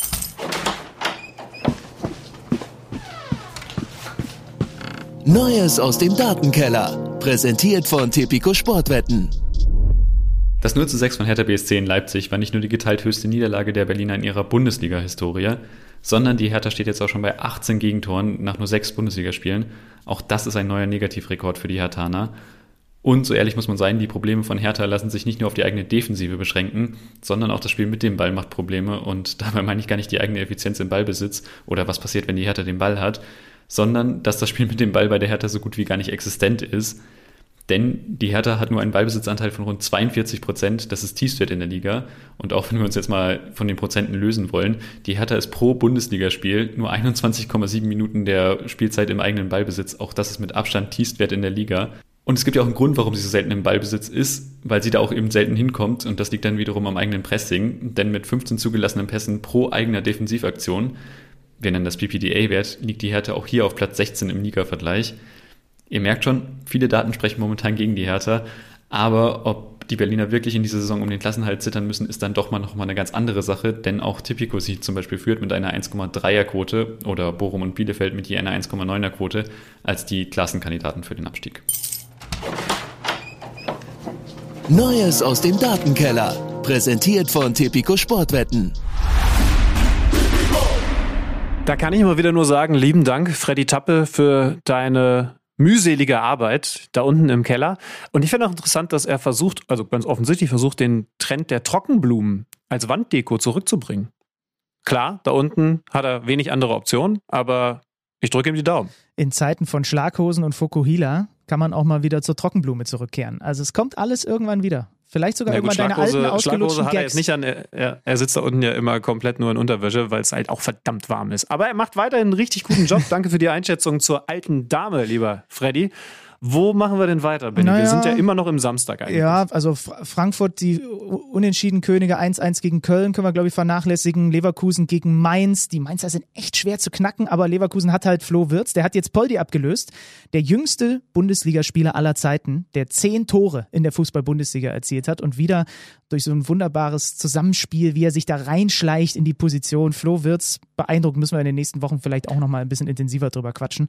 Ja, wobei Geil. man sagen muss, jetzt hat er, der hat gerade echt einen Flow, ne? Also ja, ja. wir fanden ihn beide super bis dahin. Jetzt war das gar kein so besonders gutes Spiel von ihm, weil die Mainzer natürlich auch wahnsinnig kompakt stehen können. Das machen sie gegen den Ball schon absolut erstklassig. Das sind sie sowieso, aber ja. eben auch im Bundesliga-Vergleich. War jetzt wieder krass zu sehen. Also finde ich schon stark. Und so, genau, und so ist es dann aber eben doch Würz, der am Ende den entscheidenden Treffer macht. Also das zeigt eben auch, was der für einen Lauf hat.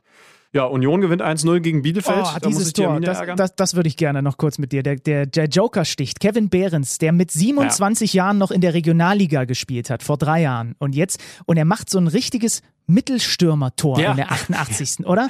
Ja. Also so richtig geil. Gegner auf dem Rücken, Ballannahme. Und dann, also ich glaube, wir alle, vielleicht sogar, nee, er war der Einzige, der nicht davon überrascht war. Der Moment, wo er abschließt, ich glaube, den, also du hast ihn auch nicht in dem Moment abschließen sehen, oder? Das war so überraschend, dass er genau in der Sekunde, also die Bewegung sah gar nicht so richtig nach Schuss aus. Und dann haut er das Ding da unter das Dach. Ein richtig geiler Treffer. Ja, weil es so eine, so eine coole Zielstrebigkeit in der ja. ganzen Aktion, die aber trotzdem auch technisch hochwertig gewesen ist, mit genau dem richtigen Körpereinsatz und so gehabt hat. Also ja, war ein sehr schönes Tor. Dadurch dann verdient, aber für die Arminia natürlich bitter, die damit auf die 18 runterfällt. Vier Punkte nach sechs Spielen. Das ist jetzt noch nicht brutal schlecht, aber man muss natürlich weiterhin schauen. Wolfsburg verliert das erste Saisonspiel. Trotz Führung in Hoffenheim, genau, 1-0 Führung durch Baku und dann gibt es drei Dinger. Auch Kramaric hat mal wieder das Tor getroffen.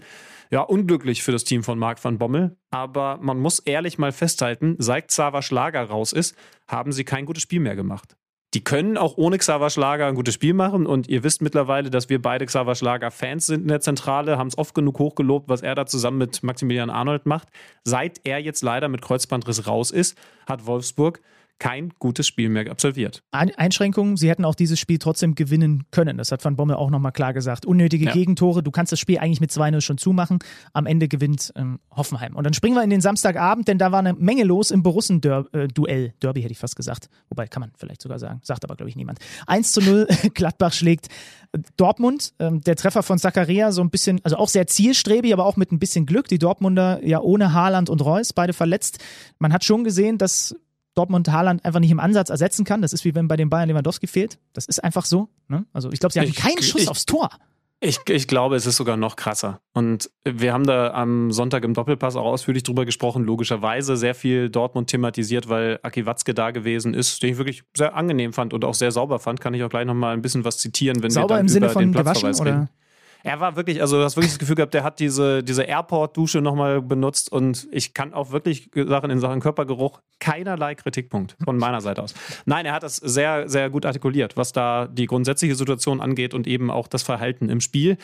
Ähm, vielleicht kommen wir zu dem, was Marco Rose gemacht hat, als er erfahren hat, dass Haaland und ja auch Marco Reus ausfallen werden, sehr kurzfristig am Freitag im Training verletzt. Sind keine langfristigen Ausfälle. Wahrscheinlich werden wir sie in der Champions League schon wieder sehen können, aber eben doch für das Spiel natürlich eine, eine ziemliche Katastrophe, weil du den Matchplan in dem Moment ja schon der ganzen Mannschaft an die Hand gegeben hattest. Und so musste was Neues passieren. Sie haben dann was umgebaut, haben mit Dreierkette gespielt und vorne mit dem ganz jungen Mukoko erstmals in der Startelf und Malen, meinem Kicker-Manager-Spiel, leider noch nicht Punkte garanten.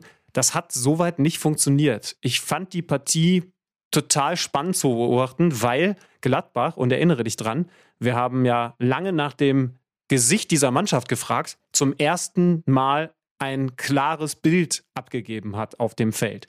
Das war gerade in der ersten Halbzeit vor allen Dingen Zweikampf geprägt. Das war sehr, sehr physisch. Und ich habe dann gedacht, ja, man erkennt mal, was das für ein Spiel ist. Wahrscheinlich ist das Hütterfußball, denn das ist eigentlich Frankfurt-Fußball der letzten Jahre gewesen. Du tust dem Gegner weh, du schaust natürlich, dass du nicht unfair bist, aber du bist irgendwie körperlich immer ein bisschen mehr da als der Gegner. Kone in der Zentrale an der Seite von Zakaria, so ein zweiter Athlet, fand ich sehr vielversprechend. Dafür zum Beispiel in Florian Neuhaus nur auf der Bank. Das ist schade für ihn, für den jungen Nationalspieler, weil der natürlich ein geiler Zocker ist, der eigentlich jetzt den nächsten Schritt machen sollte. Aber wenn das so funktioniert mit Cornet, Neuzugang aus Frankreich und Zakaria, dann glaube ich, wird Hütter da erstmal bei bleiben. Denn man hat es hinbekommen, in der eigenen Arena, natürlich auch stimmungsmäßig aufgeladen, weil Marco Rose, Rückkehr an die alte Wirkungsstätte, man War hat es was? hinbekommen, Rose, in Gladbach? dieser eigenen. Arena, man, man hat es hinbekommen, den eigenen Fußball durchzubringen. Das habe ich Aki Watzke dann auch nochmal gesagt. Gladbach hat dieses Gladbach-Spiel durchgedrückt. Und Dortmund hätte sicherlich gerne ein anderes Spiel gespielt. Mit einem Moda Hut, über den wir gleich noch reden müssen, der logischerweise dann ganz schön gefordert ist, wenn er merkt, oh, das hier ist ein zweikampfintensives Spiel. Er hat sein Bestes versucht und dann vielleicht auch ein bisschen überdreht. Aber das ist erstmal festzuhalten, die Fohlen haben das eigene Spiel durchbekommen und das war klar erkennbar. Hütter Fußball intensiv und dann möglichst zielstrebig nach vorne, aber eben auch entschlossen nach, entschlossen nach vorne. Das hat dann das 1-0 auch gezeigt. Das war ein glückliches Tor, aber doch eben auch so ein willensstark Tor von Zakaria.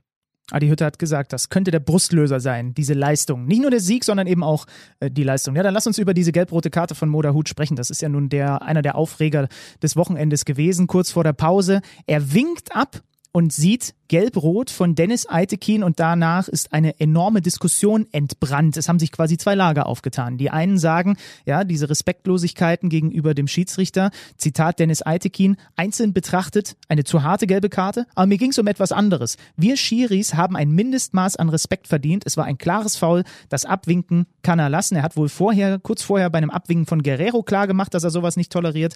Also das ist die eine Seite und die andere Seite saß, glaube ich, im Doppelpass neben dir. Ja, also ganz ehrlich, Aki Watzke fand ich erstmal dahingehend gut, dass er als allerersten Satz erstmal geäußert hat, Moda Hut hat den größeren Fehler gemacht. Das ist nicht gut von ihm, was er da macht, aber er hat eben auch Kritik an Dennis Eitekin geäußert, weil ihm sein Auftreten generell so nicht gefallen hat. Und darüber kann man zumindest diskutieren. Wir haben ja mit Dennis Eitekin auch schon lange in diesem Podcast gesprochen. Jetzt hat Aki Watzke gesagt, dass ein Manuel Gräfe da von der ganzen Art auf dem Platz sich darzustellen, eine, eine weniger, wie soll ich sagen, aufdringliche, vielleicht nicht das perfekte Wort, ja, theatralische Rolle gespielt hätte. Rolle gespielt, jetzt wirklich nur in Anführungszeichen. Ähm, diese, dieses Gestikulieren, das hat Aki Watzke jetzt bei Dennis Eitekin so nicht gefallen. Ich, ähm, ich glaube, das können wir gleich noch diskutieren, aber ich will zumindest auch noch mal einen Punkt ergänzen, den du jetzt gerade schon angesprochen hast. Kurz davor hat in dieser hitzigen Partie, das muss man ja auch mit einschätzen, hat Dennis Altekin Rafael Guerrero mündlich ermahnt, dieses Abwinken will ich hier nicht haben. Das ist richtig und das sieht man sogar auf den TV-Bildern.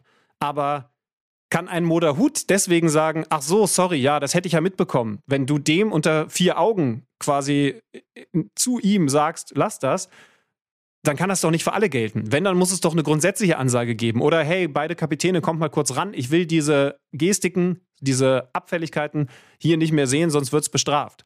Das ist so ein bisschen der Haken an der Sache. So habe ich es zumindest wahrgenommen. Weil nur weil du das einem Spieler sagst, können ja jetzt nicht alle auf dem Platz dann direkt wissen, ah, ab jetzt aufpassen. Klar, der Hut hätte das trotzdem nicht machen sollen, weil ich finde, das ist dann die andere Seite.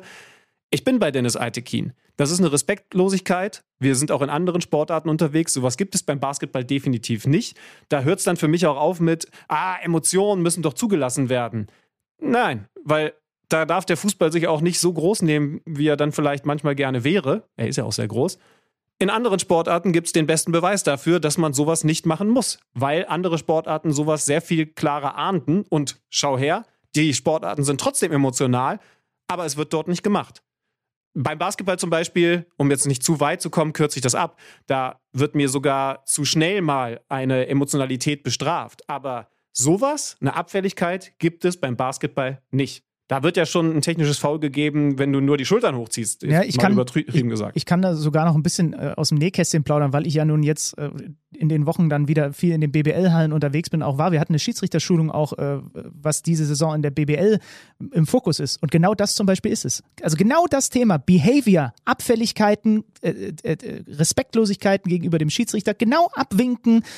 Das, es gab sogar, glaube ich, am Wochenende in meinem Spiel beim Abwinken ein technisches Foul sofort, weil und ich glaube, das ist dann auch an die Vereine so ganz klar kommuniziert vor der Saison. Da werden wir mehr den Fokus drauf legen. Und das muss ich ehrlicherweise sagen, weiß ich nicht, ähm, inwiefern, also es geht darum, bringt es was, wenn ein Schiedsrichter jetzt quasi so ein bisschen versucht, den Vorreiter darin zu machen? Es gab doch vor, wann war denn das? Vor zwei oder drei Saisons gab es vor der Saison eine klare Aussage vom DFB, wir werden schneller gelb zücken bei Respektlosigkeiten. Und irgendwie ja. hat es danach das so wieder, ein bisschen hat es was gebracht. Wir haben mit Dennis Eitekin, Folge 26 von KMD, könnt ihr gerne nachhören, darüber gesprochen, ähm, auch mit Patrick Ittrich jetzt hat sich wieder so ein bisschen einge, ist es wieder so ein bisschen eingeschlafen. Ich bin dafür, vor jeder Saison, vor jeder einzelnen Saison, und das sagt wohlgemerkt der größte Abwinker, der in der Kreisliga Westsachsen unterwegs gewesen ist, äh, dass der DFB sagt, das ist wieder im Fokus und es wird gelbe Karten geben, weil, und du sagst es richtig, diese Respektlosigkeiten kriegst du in anderen Sportarten auch wunderbar in den Griff. Und da kann sich der große Fußball vielleicht auch einfach mal ein Beispiel nehmen.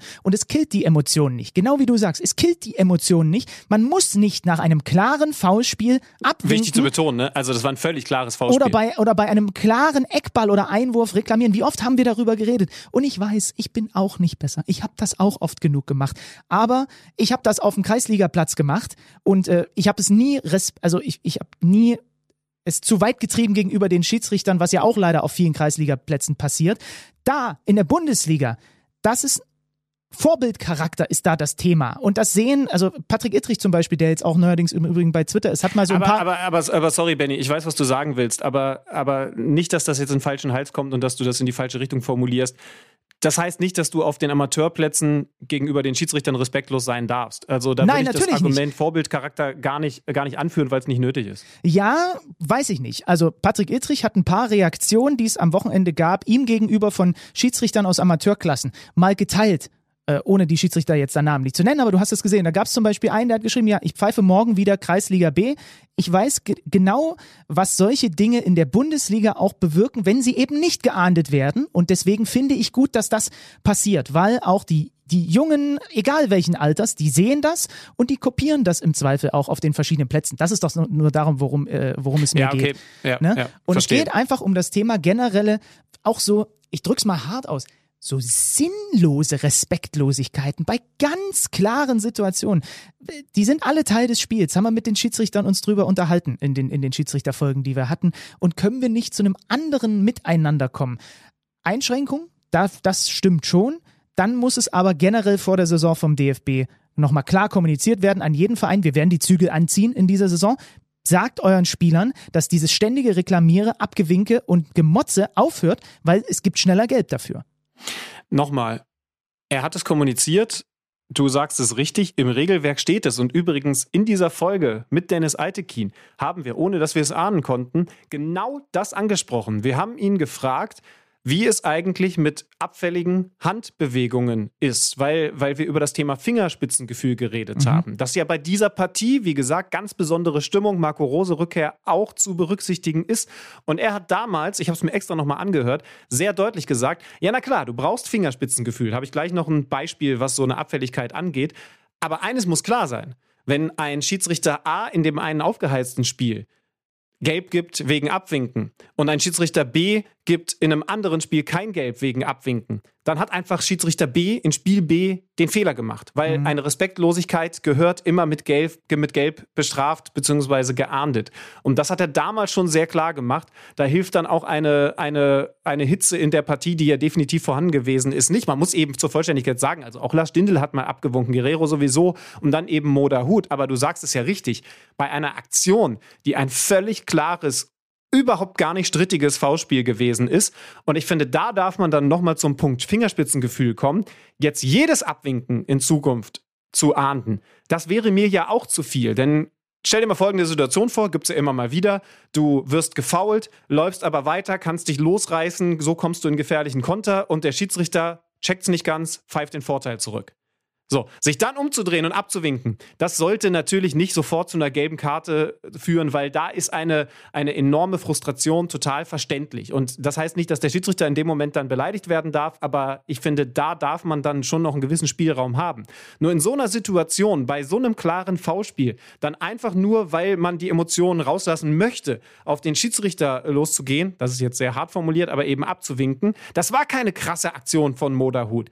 Und ich will auch nicht sagen, das ist komplett komplett falsch gewesen wäre, das durchgehen zu lassen. Ne? Aber man muss zumindest Dennis Altekin dahingehend in Schutz nehmen, dass das Regelwerk entsprechend ist, dass er es auf dem Platz zumindest zu Guerrero, wir wissen ja auch nicht, wie häufig er es ansonsten noch so gesagt hat, wir wissen, wie viel da kommuniziert wird auf dem Platz, dass das zumindest keine Riesenfehlentscheidung war. Dazu stehe ich definitiv. Moda Hut übrigens, der hat mir am allermeisten leid getan, auch wenn das ein großer Fehler von ihm gewesen ist. Aber der hat eigentlich in dieser ersten Halbzeit, um dann wieder zu dem, was Gladbach da auf den Platz gebracht hat, zurückzukommen, erkannt, wow, das hier wird ein intensives Spiel und ich muss mich auf meiner Mittelfeldposition in die Zweikämpfe mit reinwerfen, was er gut gemacht hat. Denn eigentlich ist er ja ein Künstler. Das ist ja eigentlich seine Schwäche. Das heißt also, das Spiel, was die Gladbacher durchgedrückt haben, das hat ihm am meisten geschadet. Und ich habe dann gesehen, wie er in der ersten Halbzeit auch nach ein, zwei gefährlichen Ballverlusten gesehen hat, ich muss mich umstellen. Ich muss hier heute über die Leidenschaft kommen, über die Aggressivität kommen. Hat auch dann gute Zweikämpfe gewonnen.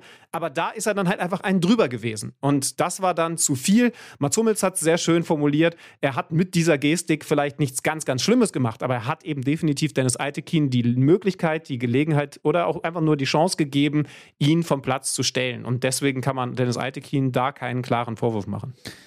Unterm Strich gewinnt Gladbach am Ende mit 1 zu null. Das wird uns immer wieder beschäftigen in den kommenden Wochen und Monaten, weil es uns in den letzten Jahren, solange wir gemeinsam podcasten, schon immer wieder beschäftigt hat. Das Thema Verhalten gegenüber den unparteiischen Respekt und Respektlosigkeit. Ähm, gehen wir noch in den Sonntag rein. Es gab ein 0 zu 0 zwischen Bochum und Stuttgart. Das können wir, glaube ich, auch ein bisschen vernachlässigen. Ähm, war jetzt nicht so der ganz große Brüller am Sonntagnachmittag. Und dann gab es abends ähm, oder am frühen Abend im Breisgau noch das letzte Spiel des Spieltags. Und mit dem wollen wir uns jetzt noch ein bisschen intensiver beschäftigen. Stübenmann 3-0 SC Freiburg gegen Augsburg. Und Schrölo ist back in the business.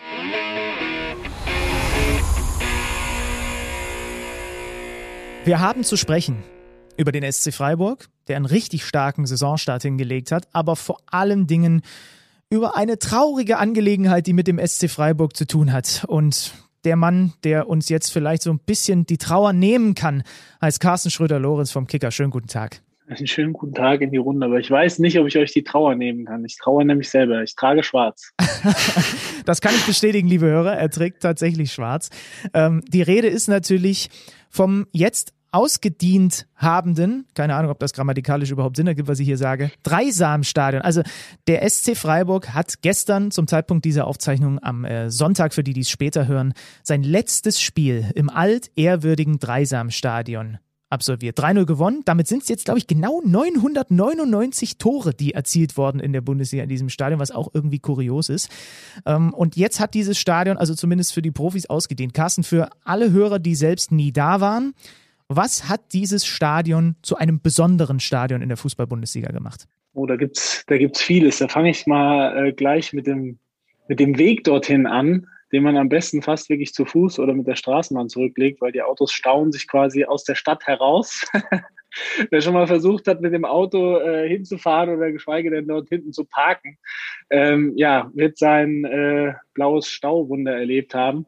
Ähm, ist ja eben im Wohngebiet eingebettet, quasi, wenn man von der Autobahn A5 kommt, am anderen Ende der Stadt. Deshalb muss man durch die ganze Stadt und äh, eigentlich keine Chance. Von daher am besten mit der Straßenbahn oder wenn gutes Wetter ist, äh, am besten hinlaufen, weil das ist nämlich der traumhafteste Weg zu einem Stadion in der Bundesliga, würde ich jetzt einfach mal so behaupten. Äh, und den konnte ich glücklicherweise gestern nochmal zu Fuß äh, zurücklegen, obwohl wirklich bis kurz vorher Regen komplett angesagt war und dann war es einfach, ich stieg in Freiburg aus dem Zug und habe keinen Tropfen abgekriegt bis zum Abend.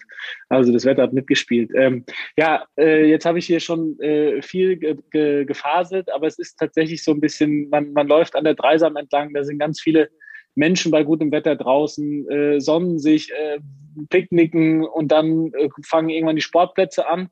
Äh, eine Straße mit ganz vielen Sportvereinen hintereinander, noch die Unisportgelände äh, ist auch noch da und irgendwann kommt dann das Dreisamstadion da kannst du von so einem Fußweg an diesem Flüsschen äh, einfach quasi äh, nebenan mal einchecken.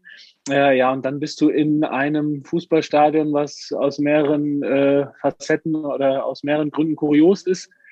Äh, äh das Spielfeld äh, ist leicht abschüssig, über einen Meter. Es ist zu kurz, es ist eigentlich zu breit. Äh, es hat offene Ecken, jede Tribüne ist anders, ähm, ja, zusammenge zusammengebastelt und eben vom malerischer Schwarzwald Kulisse äh, und an dieser Dreisam gelegen und einfach irgendwie ja, fast zu schön, um wahr zu sein. Und jetzt eben natürlich auch leider nicht mehr. Äh, also die Romantik ist verflogen. Wir haben diese Romantik ja, als wir Christian Streich besucht haben, auch intensiv aufgesogen und ich werde das nie vergessen, wie ich da mit meiner Family äh, auf dem, das ist glaube ich heute der Parkplatz, äh, da, da mhm. war früher Trainingsplatz direkt neben dem Stadion und da habe ich Alex Jaschwili, Sumaila Kulibali, ich glaube auch die Legende Levin Skititschwili noch äh, trainieren sehen unter Volker Finke, werde ich nie vergessen. Ähm, ja, und jetzt hat es quasi als Bundesliga-Stadion ausgedient. Das hat dazu geführt, bevor wir dann gleich auch noch ein bisschen über das Spiel natürlich sprechen wollen, dass Christian Streich gestern sehr emotional war, auf eine andere Art, als wir ihn sonst emotional in einem Bundesligaspiel erleben. Nach Abpfiff Tränen in den Augen, als er äh, da so stand und realisiert hat, okay, das war jetzt das letzte Mal hier im Wohnzimmer. Mhm. Dann hat er sogar den Vorsänger bei den Fans gemacht. Ich dachte, ich sehe nicht richtig. Also äh, fast für uns vielleicht nochmal so diese Gemengelage nach Abpfiff da zusammen. Ja, er ist, wie du, wie du sagst, normalerweise nach einem überzeugenden Sieg oder wenn es irgendwie abgeht äh, im Spiel, dann, dann, dann ist er ja äh, in Anführungsstrichen wild unterwegs und intensiv und äh, gestikulierend und so. Das war überhaupt nicht der Fall, was natürlich aber auch an diesen äh, ganz brav äh, gebrieften Partygästen aus Augsburg lag. Äh, die haben halt keine Gegenwehr geleistet. Ja. Also dieses 3-0, das kannst du dann nach 90 Minuten gar nicht mehr ekstatisch feiern. Da machst du dich lächerlich, weil halt gut, der Gegner an dem Tag, den musst du halt äh, schlagen, 3-0 mindestens. Ja, dann ist er auf dem Platz und, und irgendwie Shake Hands und du hast aber schon gesehen, der, der schleicht da drauf, weil er weiß, gleich packt's ihn und dann äh, war ja wirklich äh, schönerweise äh, jetzt rechtzeitig die Pandemielage so, dass immerhin 14.400 Leute wieder im Stadion waren. Es fühlte sich übrigens so an, als ob es viel mehr waren. Ähm, man, man, weiß es nicht, was sie da äh, gemacht haben am letzten äh, Spieltag. Nein, Spaß. Wahrscheinlich werden schon, äh, wird schon alles seine Richtigkeit gehabt haben. Aber auf jeden Fall war die Stehtribüne trotzdem recht voll und lautstarke Unterstützung das ganze Spiel über. Und dann ist er eben ein bisschen vor die Kurve ähm, und das Trainerteam hatte sich schon verabschiedet und hat er gemerkt, okay, wir werden aber jetzt hier gefordert, was, was ganz selten ist. Der geht eigentlich auch nie in die Kurve und hat es danach auch nochmal gesagt, das ist ihm ja dann immer unangenehm, sagt, ich gehöre nicht in die Kurve, da gehören die Spieler hin. Aber es hätten jetzt so viele Menschen ihn da gefordert und die wären dann traurig und enttäuscht gewesen. Deswegen hat er sich dazu breitschlagen lassen und ist dann mit Tränen in den Augen da über die Bande gekrabbelt äh, in den Block rein und hat dann mit Megafon den Vorsänger gegeben und äh, ja, war, war höchst ergriffen und ähm, ist dann zurückgelaufen. Dann ist ihm eine Kamera auch noch zu nahe gekommen. Äh, darüber hat er sich dann geärgert, weil er, glaube ich, dann in dem Moment, auch wenn's, wenn er weiß, wenn er heute drüber nachdenkt, Privatsphäre wollte, aber ist natürlich im Bundesliga-Stadion, Bundesliga-Trainer mit ja. in der Live-Übertragung. Ähm, ja, es ist, glaube ich, einfach für, für diesen Menschen was sehr Besonderes gewesen. Er hat dann gesagt, 25 Jahre Arbeit, Alltag, äh, die meiste Zeit dort verbracht äh, in diesen letzten 25 Jahren, auch wenn er ein Großteil der Fußballschule war, die so einen Kilometer weit weg ist. Ähm, aber ja, sein Wohnzimmer, seine Heimat. Ähm, und von daher äh, war das ein sehr spezieller Moment äh, für ihn und wollte dann aber auch nicht mehr so, wie er dann so ist, dann nicht mehr so ganz viel drüber reden und es breit schlagen. Ja, das habe ich auch gemerkt. Äh, bei der Humba musste er so ein bisschen vorbuchstabiert bekommen, aber am Ende hat er es ja gut mhm. hingekriegt äh, durchs Megafon. Äh, das lief auf dem Platz für die Freiburger deutlich flüssiger. Du hast es gerade ja schon angesprochen. Vielleicht können wir das Spiel zusammenfassen. Also Augsburg blamabel, aber Freiburg dann doch in dem bestätigend, was sie in dieser frühen Phase der Saison zumindest in den meisten Wochen abgeliefert haben. Ne?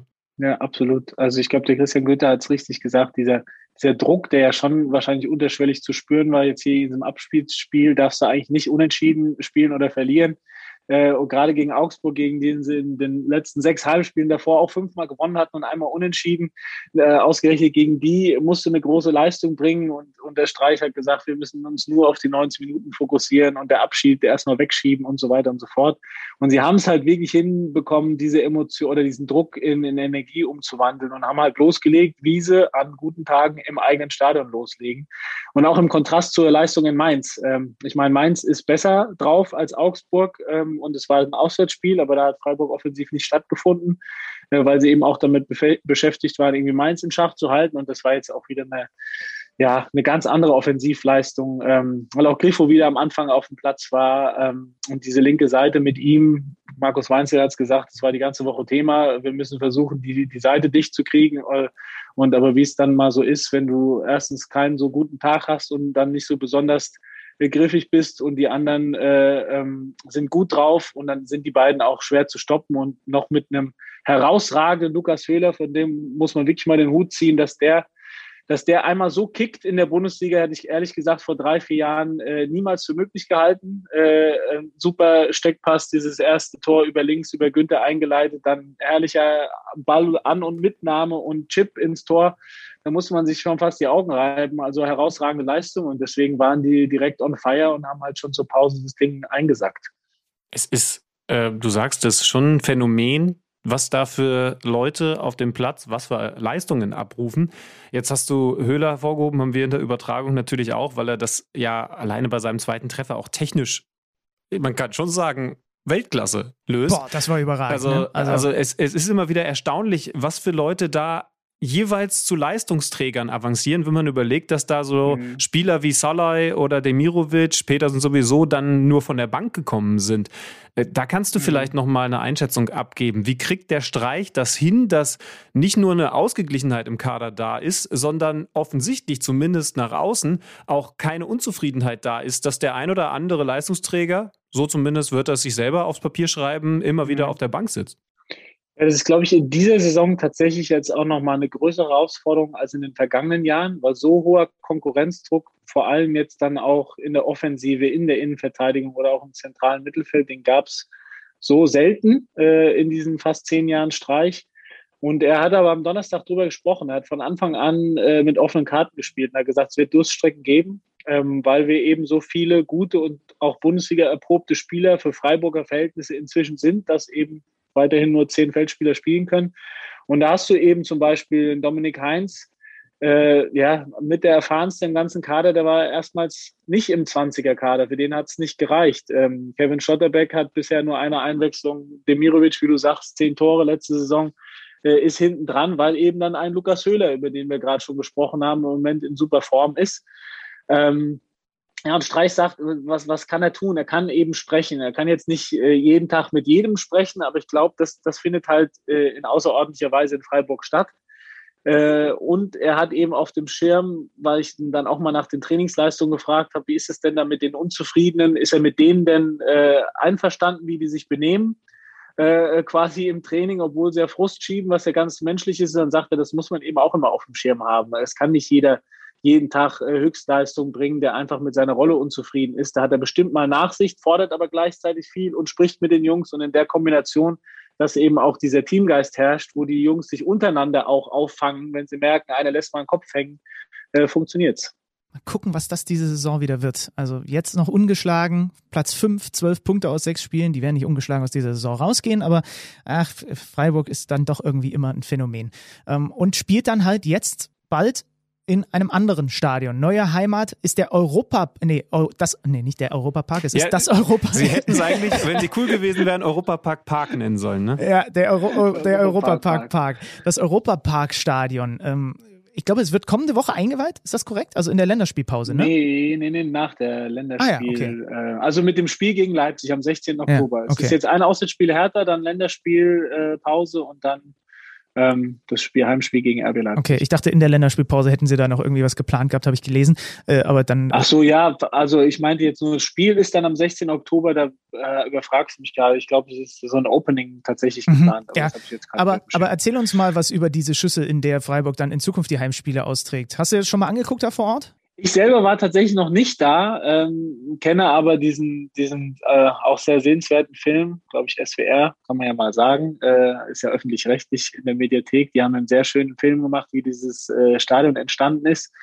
Äh, und und habe natürlich über Jahre mit den Verantwortlichen darüber gesprochen, was sie da machen wollen, wie, wie sie es schaffen wollen. Das ist ja die große Frage, diese, dieses Kult und dieses Heimatgefühl äh, ähm, und dieses besondere Flair mit rüber zu transportieren ans andere Ende der Stadt, in eine ganz andere Umgebung, da in der Nähe von Flugplatz und Universitätsgebäuden. Äh, und trotzdem ist irgendwann dahinter auch Wald, also so ein bisschen, es steht nicht komplett irgendwie auf dem Acker, äh, wie es jetzt zum Beispiel in Mainz der Fall ist, wo dann die Autobahn kommt. Ähm, ja, und ich denke, dass sie sich zum Beispiel in Mainz eben informiert haben. Die waren zehn Jahre früher dran, das ist eine ähnliche Größe und aber aus ihrer Sicht äh, äh, dann, wie soll man es anders machen? Ne? Also man versucht ja immer dann die Sachen, die vielleicht bei, beim Mitbewerber nicht so besonders gut laufen, nochmal besser zu machen.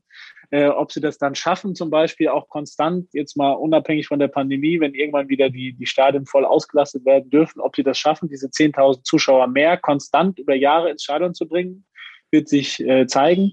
Aber sie machen eben typisch Freiburg ein paar Dinge, die das, glaube ich, erleichtern werden, diesen Umzug. Es gibt zum Beispiel keinen General-Caterer, sondern diese, diese traditionsreichen, sage ich mal, Würstchenverkäufer und Getränkeverkäufer, die werden auch alle damit umziehen. Und es gibt eine Vielfalt von regionalem Angebot. Und so wird es auch in diesem VIP-Hospitality-Bereich. Oh, da kriege ich direkt Hunger. Ähm, ja, also ich glaube, Benny, da musst du irgendwann mal hin, ja, sowohl äh, diese Marktstände oder auch da in diese, ich glaube, Essen, äh, äh, gutes Essen, guter Wein, gute, gute Getränke, äh, das, das muss in Freiburg so sein und darauf legen sie Wert und insgesamt ist es auch architektonisch schön gemacht, ähm, haben sich auch viel Gedanken gemacht, so diese Stehplatztribüne, relativ steil, relativ eng, ähm, eigentlich, eigentlich ganz nett. Und eben geschlossene Ecken, zum Beispiel auch ein Unterschied zu mhm. Mainz. Mhm. Ich glaube, das hilft auch, um so ein bisschen die Dichte zu erhalten.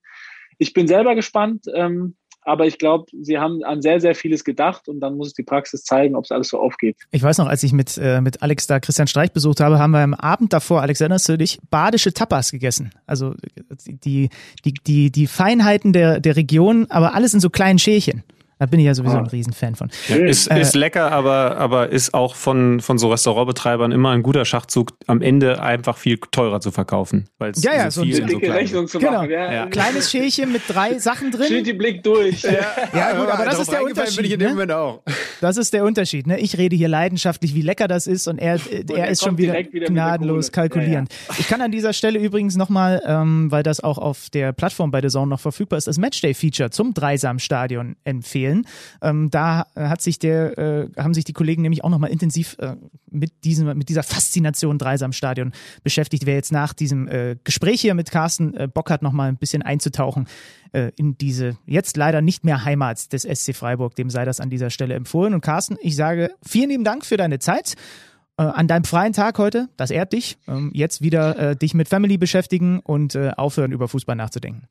Dankeschön, danke. Und wer äh, trotzdem jetzt noch nie dort war, kann zu Drittliga-Heimspielen weiterhin ins Dreisamstadion gehen. So. Das ist ja immer eine gute Nachricht. Weil das muss ich jetzt noch loswerden. Ein Augsburg-Fan, äh, den, den ich getroffen habe, der, der mich angesprochen hat, der unbedingt dabei sein wollte, fragte mich dann, ja, und was kommt hier hin? Wohngebiet oder was? Also der dachte, es wird platt gemacht. Mhm. Äh, aber allen Leuten, die das auch denken, äh, äh kann man beruhigen, es wird nicht abgerissen. Das finde ich auch schön. Also nehmt natürlich den von Schrölow beschriebenen Wanderweg dahin mit und irgendwann in vielen Jahren werden sie dann auch den Campingwagen von Bennys Familie nachbauen. Da ist das dann sicherlich auch nochmal ein Touristenmagnet und man kann das als quasi Museumstück dann noch bewundern.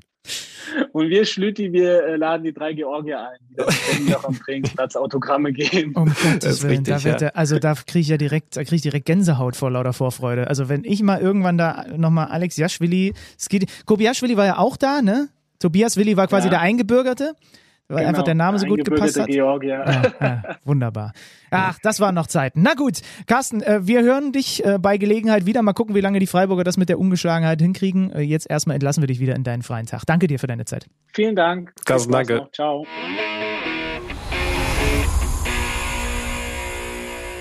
Ja, goodbye. Oder sagt man in ba Baden-Württemberg Salü? Sali? Nee, ich glaube, das sagt man zu, zu Begrüßung, sagt man Sali wenn mich nicht alles täuscht. Also ich wollte auf jeden Fall dem Dreisamstadion nochmal winken.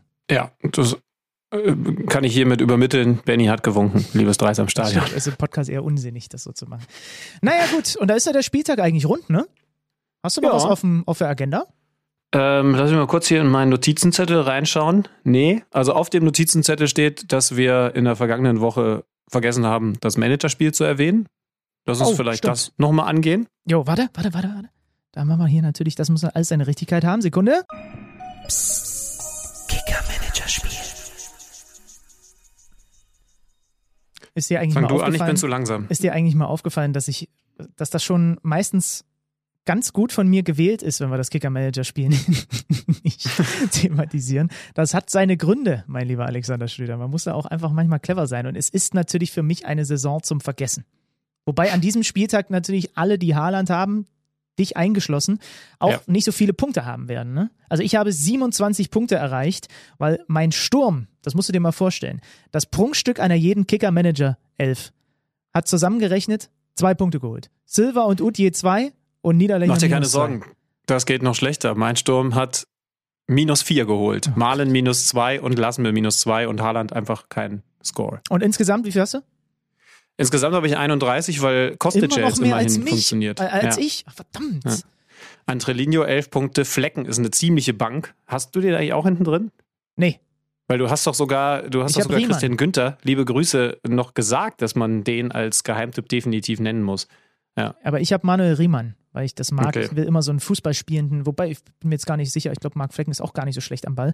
Naja, also das ist auf jeden Fall sehr überschaubar, was unsere Punkte angeht. Den Spieltag gewonnen hat bei uns in der Kicker äh, Meets the Zone Liga Ger Merican mit 89. Wie hat er denn bitte 89 Punkte an diesem Spieltag geholt? Mit wem? Mit wem? Ach so, mit dem Kunku. Okay, das ergibt Sinn. ja. Das ergibt Sinn. Ja. Naja, Das war das Kicker-Manager-Spiel, das mal wieder dafür gesorgt hat, dass wir geerdet aus so einer Folge Kicker Meets the Zone rausgehen. Mhm. Wobei, ganz am Ende sind wir noch nicht angekommen. Wir haben mindestens eine Sache noch auf der Agenda. Zwei die sogar. wir. Ja? Okay, dann fang du an. Ja, wir können ankündigen, dass wir uns mit der zweiten Liga intensiv beschäftigen werden am kommenden Montag, denn da gibt es die Fortsetzung, wenn man so möchte.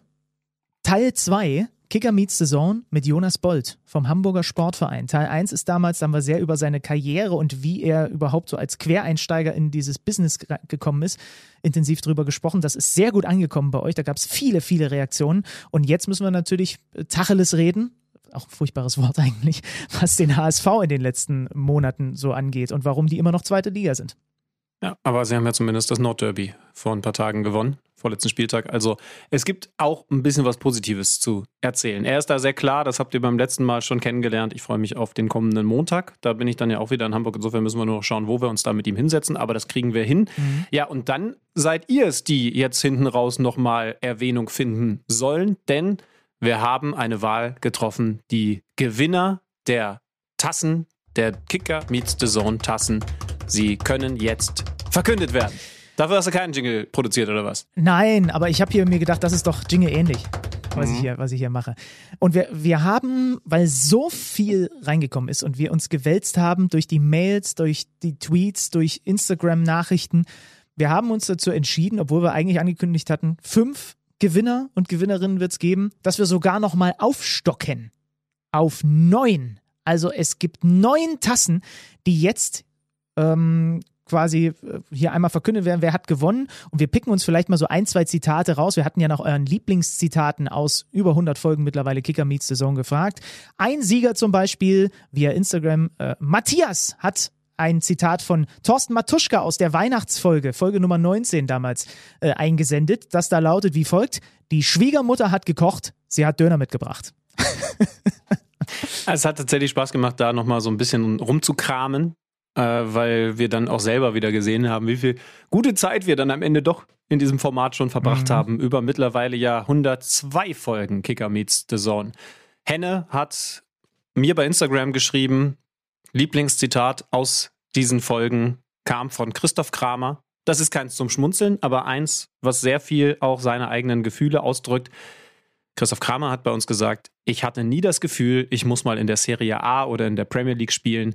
Ich fand schon immer die Bundesliga das Allercoolste. Ich liebe die vollen Stadien, ich liebe die Fans, ich liebe die Infrastruktur, ich liebe alles, was mit der Bundesliga zu tun hat. Ah, ich glaube, das fasst sehr viel schön zusammen. Wollen wir noch schnell durchgehen, wer noch gewonnen hat? Und dann würde ich sagen, könnt ihr in den nächsten Tagen mal auf The Zone und bei Kicker jeweils auf Social Media vorbeischauen, auf den jeweiligen Kanälen, weil wir da dann auch die Zitate nochmal veröffentlichen. Ich glaube, das ist der einfachste Weg. Genau so machen wir es. Also, es haben noch gewonnen Ariane, Michi, äh, der hat ein Zitat von Alex Schlüter äh, gebracht. Flo auch eins Gute von Wahl. dir. Ja, dann Mo hat gewonnen mit einem Sandro Wagner Zitat. Jonathan mit einem Maxi Arnold Zitat. Marcel mit einem Zitat von mir. Hendrik mit einem Grifo Zitat. Ariane übrigens, das war Robin Gosens.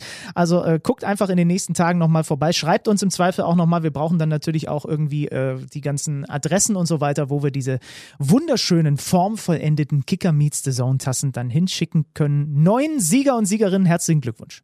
Ja, jetzt schon mal viel Spaß mit den Tassen. Da war viel Schönes mit dabei. Natürlich auch danke an alle anderen, die jetzt nicht ausgewählt wurden, aber es kam so viel.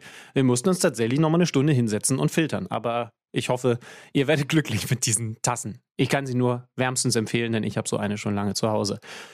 Dann haben wir es, glaube ich, geschafft. Zwei Aufträge also. Schaut auf Social Media vorbei und guckt bei Decoded rein. Ich bin dann am Dienstag wieder für The Zone im Einsatz in der Champions League bei Leipzig gegen Brügge. Und am Mittwoch freue ich mich sehr darauf. Da ist Ralf Rangnick wieder an meiner Seite.